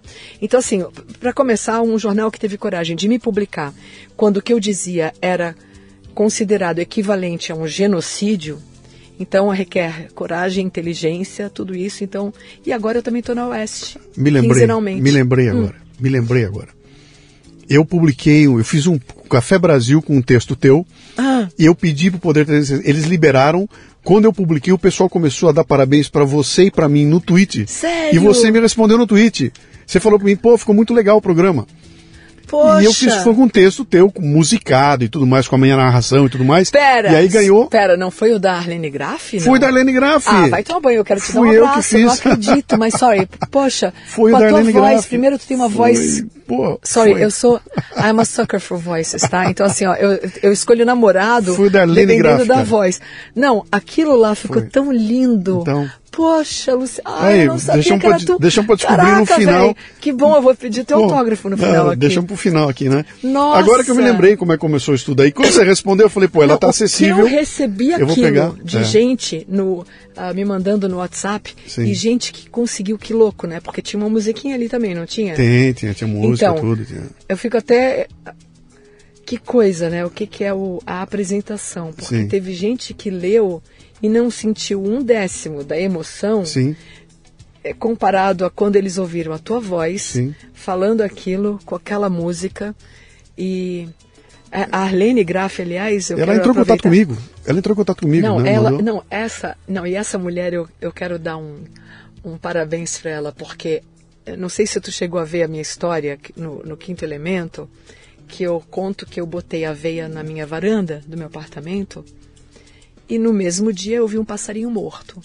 Lembro, aí você não dormiu Não. de imaginar que você tinha matado o Claro, passarinho. e eu fui Sim. atrás de todas as explicações que me mostrariam que a veia não mata. Aham. Aí que tá. Eu tinha. Toda a minha pesquisa foi desviada para a aveia não mata.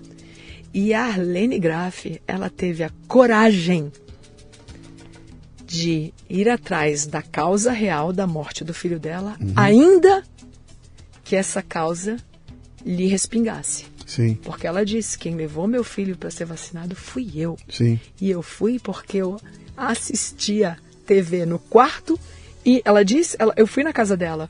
Tinha um canal na televi- de TV, notícia, na cozinha e outro no quarto. Então ela se achava é, sofisticadamente super bem informada. E ela, mesmo sendo pro Bolsonaro, ela falava: Meu Deus, que gente meio atrasada, que acha que a vacina não funciona. Então ela tinha esses Sim. questionamentos. E ela teve a coragem moral e imbatível, né? Assim, coisa de santo, Uhum. de se entender partícipe, Sim. de certa forma, e ela ainda assim se entregou ao mundo como essa participante. E Não, essa mulher aí, E foi, a e foi, e foi cancelada, foi. Não, foi que era, era uma mãe buscando que- a, a- razão do filho dela ter morrido. E quem não sabe da história ainda é o Bruno Graffi, que morreu logo no começo, depois de ser vacinado, tomou acho que a segunda dose e morreu logo em Não, seguida. primeira dose. É na primeira. Então ficou uma discussão se ele teria morrido por causa da vacina ou não.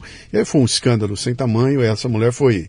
E ela foi conseguiu provar, né? Ela conseguiu provar só porque ela tinha dinheiro suficiente para mandar o teste para a Espanha, porque no Brasil os laboratórios, por alguma razão, sim. não fazem esse teste, uma coisa assim. Mas eu lembro também de um vídeo que eu vi da Arlene e é- isso ali para mim é a- é o emblema da honestidade dessa pessoa e da grandeza moral dessa mulher, que é ela de chinelinho, um vestidinho, sozinha na calçada, segurando um megafone Uhum. e falando para as pessoas: não façam o mesmo erro que eu. Então, assim, aquela solidão daquela mulher, ela tá sozinha e tem um celular ali que tá filmando ela, falando com o vento, sabe? Aquilo ali para mim é tão assim. O que aquilo requeriu de coragem? Coragem de mãe. Mas então, mas vai Coragem ter mãe, mãe. que vai fazer provavelmente o que eu quis fazer com o passarinho morto, que é eu vou viver para provar que eu não tive culpa. E ela ela não se opôs ao fato de que aquilo recairia sobre ela. Uhum. Foi ela que dirigiu o filho, ela que falou se tem que se vacinar antes de ir para Sim. para Europa ou sei lá. Então assim, esse tipo de nobreza de caráter para mim é uma coisa assim de sobre-humana. Vamos lá. Cara, a enormidade do que nós estamos falando aqui é, é- não cabe num, num podcast. Isso aqui precisava de vários podcasts aí para poder tratar a respeito, né? Você está então no Poder 360, E na que é um jornal online. Você está na revista Oeste, É? Quinzenalmente, está no teu tweet, que é o, ainda é o é Paula Schmidt. Schmidt Paula. Tá, e o Schmidt da Paula é meio diferente, tá? Porque é SCH. Não, e tu sabe o que é o pior, né? Que quando eu vou tentar identificar para alguém para saber como soletrar meu nome, só tem um cara que eu conheço que é famoso, que tem o mesmo sobrenome com o mesmo spelling. Oscar. Schmidt. Carl Schmidt. Carl Schmidt. Carl Schmidt. Porra, Porra. cara. Forçou, né? Não, eu- Mas o dizem que o é trabalho Schmidt dele- tem um D ali. É o isso, teu não tem o um D. meu é dois T's. E parece que esse Carl Schmidt, ele é muito bom na economia, tem uma coisa ali boa dele, que não é, nazista. Uhum. Mas eu nunca li também, eu só sei que ele é famoso. Sim. Mas então eu, convido vocês aqui. A Paula me atraiu ao trabalho dela porque ela falava assim: eu sou uma jornalista, eu sou de esquerda. Depois eu vi que é esquerda porra nenhuma. Ela tem uma visão que Já disseram que eu invento isso só pra, é só, só pra para causar, filtrar. só para causar. Isso é. Eu- E Mas o que eu, fui falei do, o que eu falei da Palestina e da Nike já Sim. deu pra ver, né? Que... É, não, pois é, mas é- ela tem uma visão ali de independência que tem a ver com aquele vestido rasgado lá do começo do nosso bate-papo aqui, tem a ver com essa, com essa, como é que é, com essa incontinência, não é verbal, com essa inconformidade, né, cara? Você falou logo no começo, que se tá todo mundo de uniforme, eu vou botar meu do avesso. Isso, né, entendeu? isso. Então isso aí é uma, é uma coisa que tem a ver com aquela, com aqueles caras que, que não se conformam com o jeito que as coisas estão, tem que obedecer, porque senão você está fora da sociedade, né? Então você vai ter que engolir sapo o dia inteiro, mas na primeira chance que você tiver, você vai lá e dá uma cutucada. E a Paula tem dado umas cutucadas fenomenais. Se você for no, no tweet da Paula, ela tem ali umas sequências de tweets ali que são de são porradas. E eu não sei quanto tempo ela vai continuar no ar ali, mas eu acho que vale muito a, a gente acompanhar, porque tem uma tem uma honestidade no texto dela lá que a gente não encontra muito na imprensa, né? Então hoje em dia, se me perguntarem aí quem é a jornalista que eu admiro hoje é a Paula. E eu não consigo Poxa. me lembrar de outro nome, tá? Eu não consigo me lembrar de outro nome. Poxa, Todos os nomes que eu, que eu um dia admirei, caiu tudo.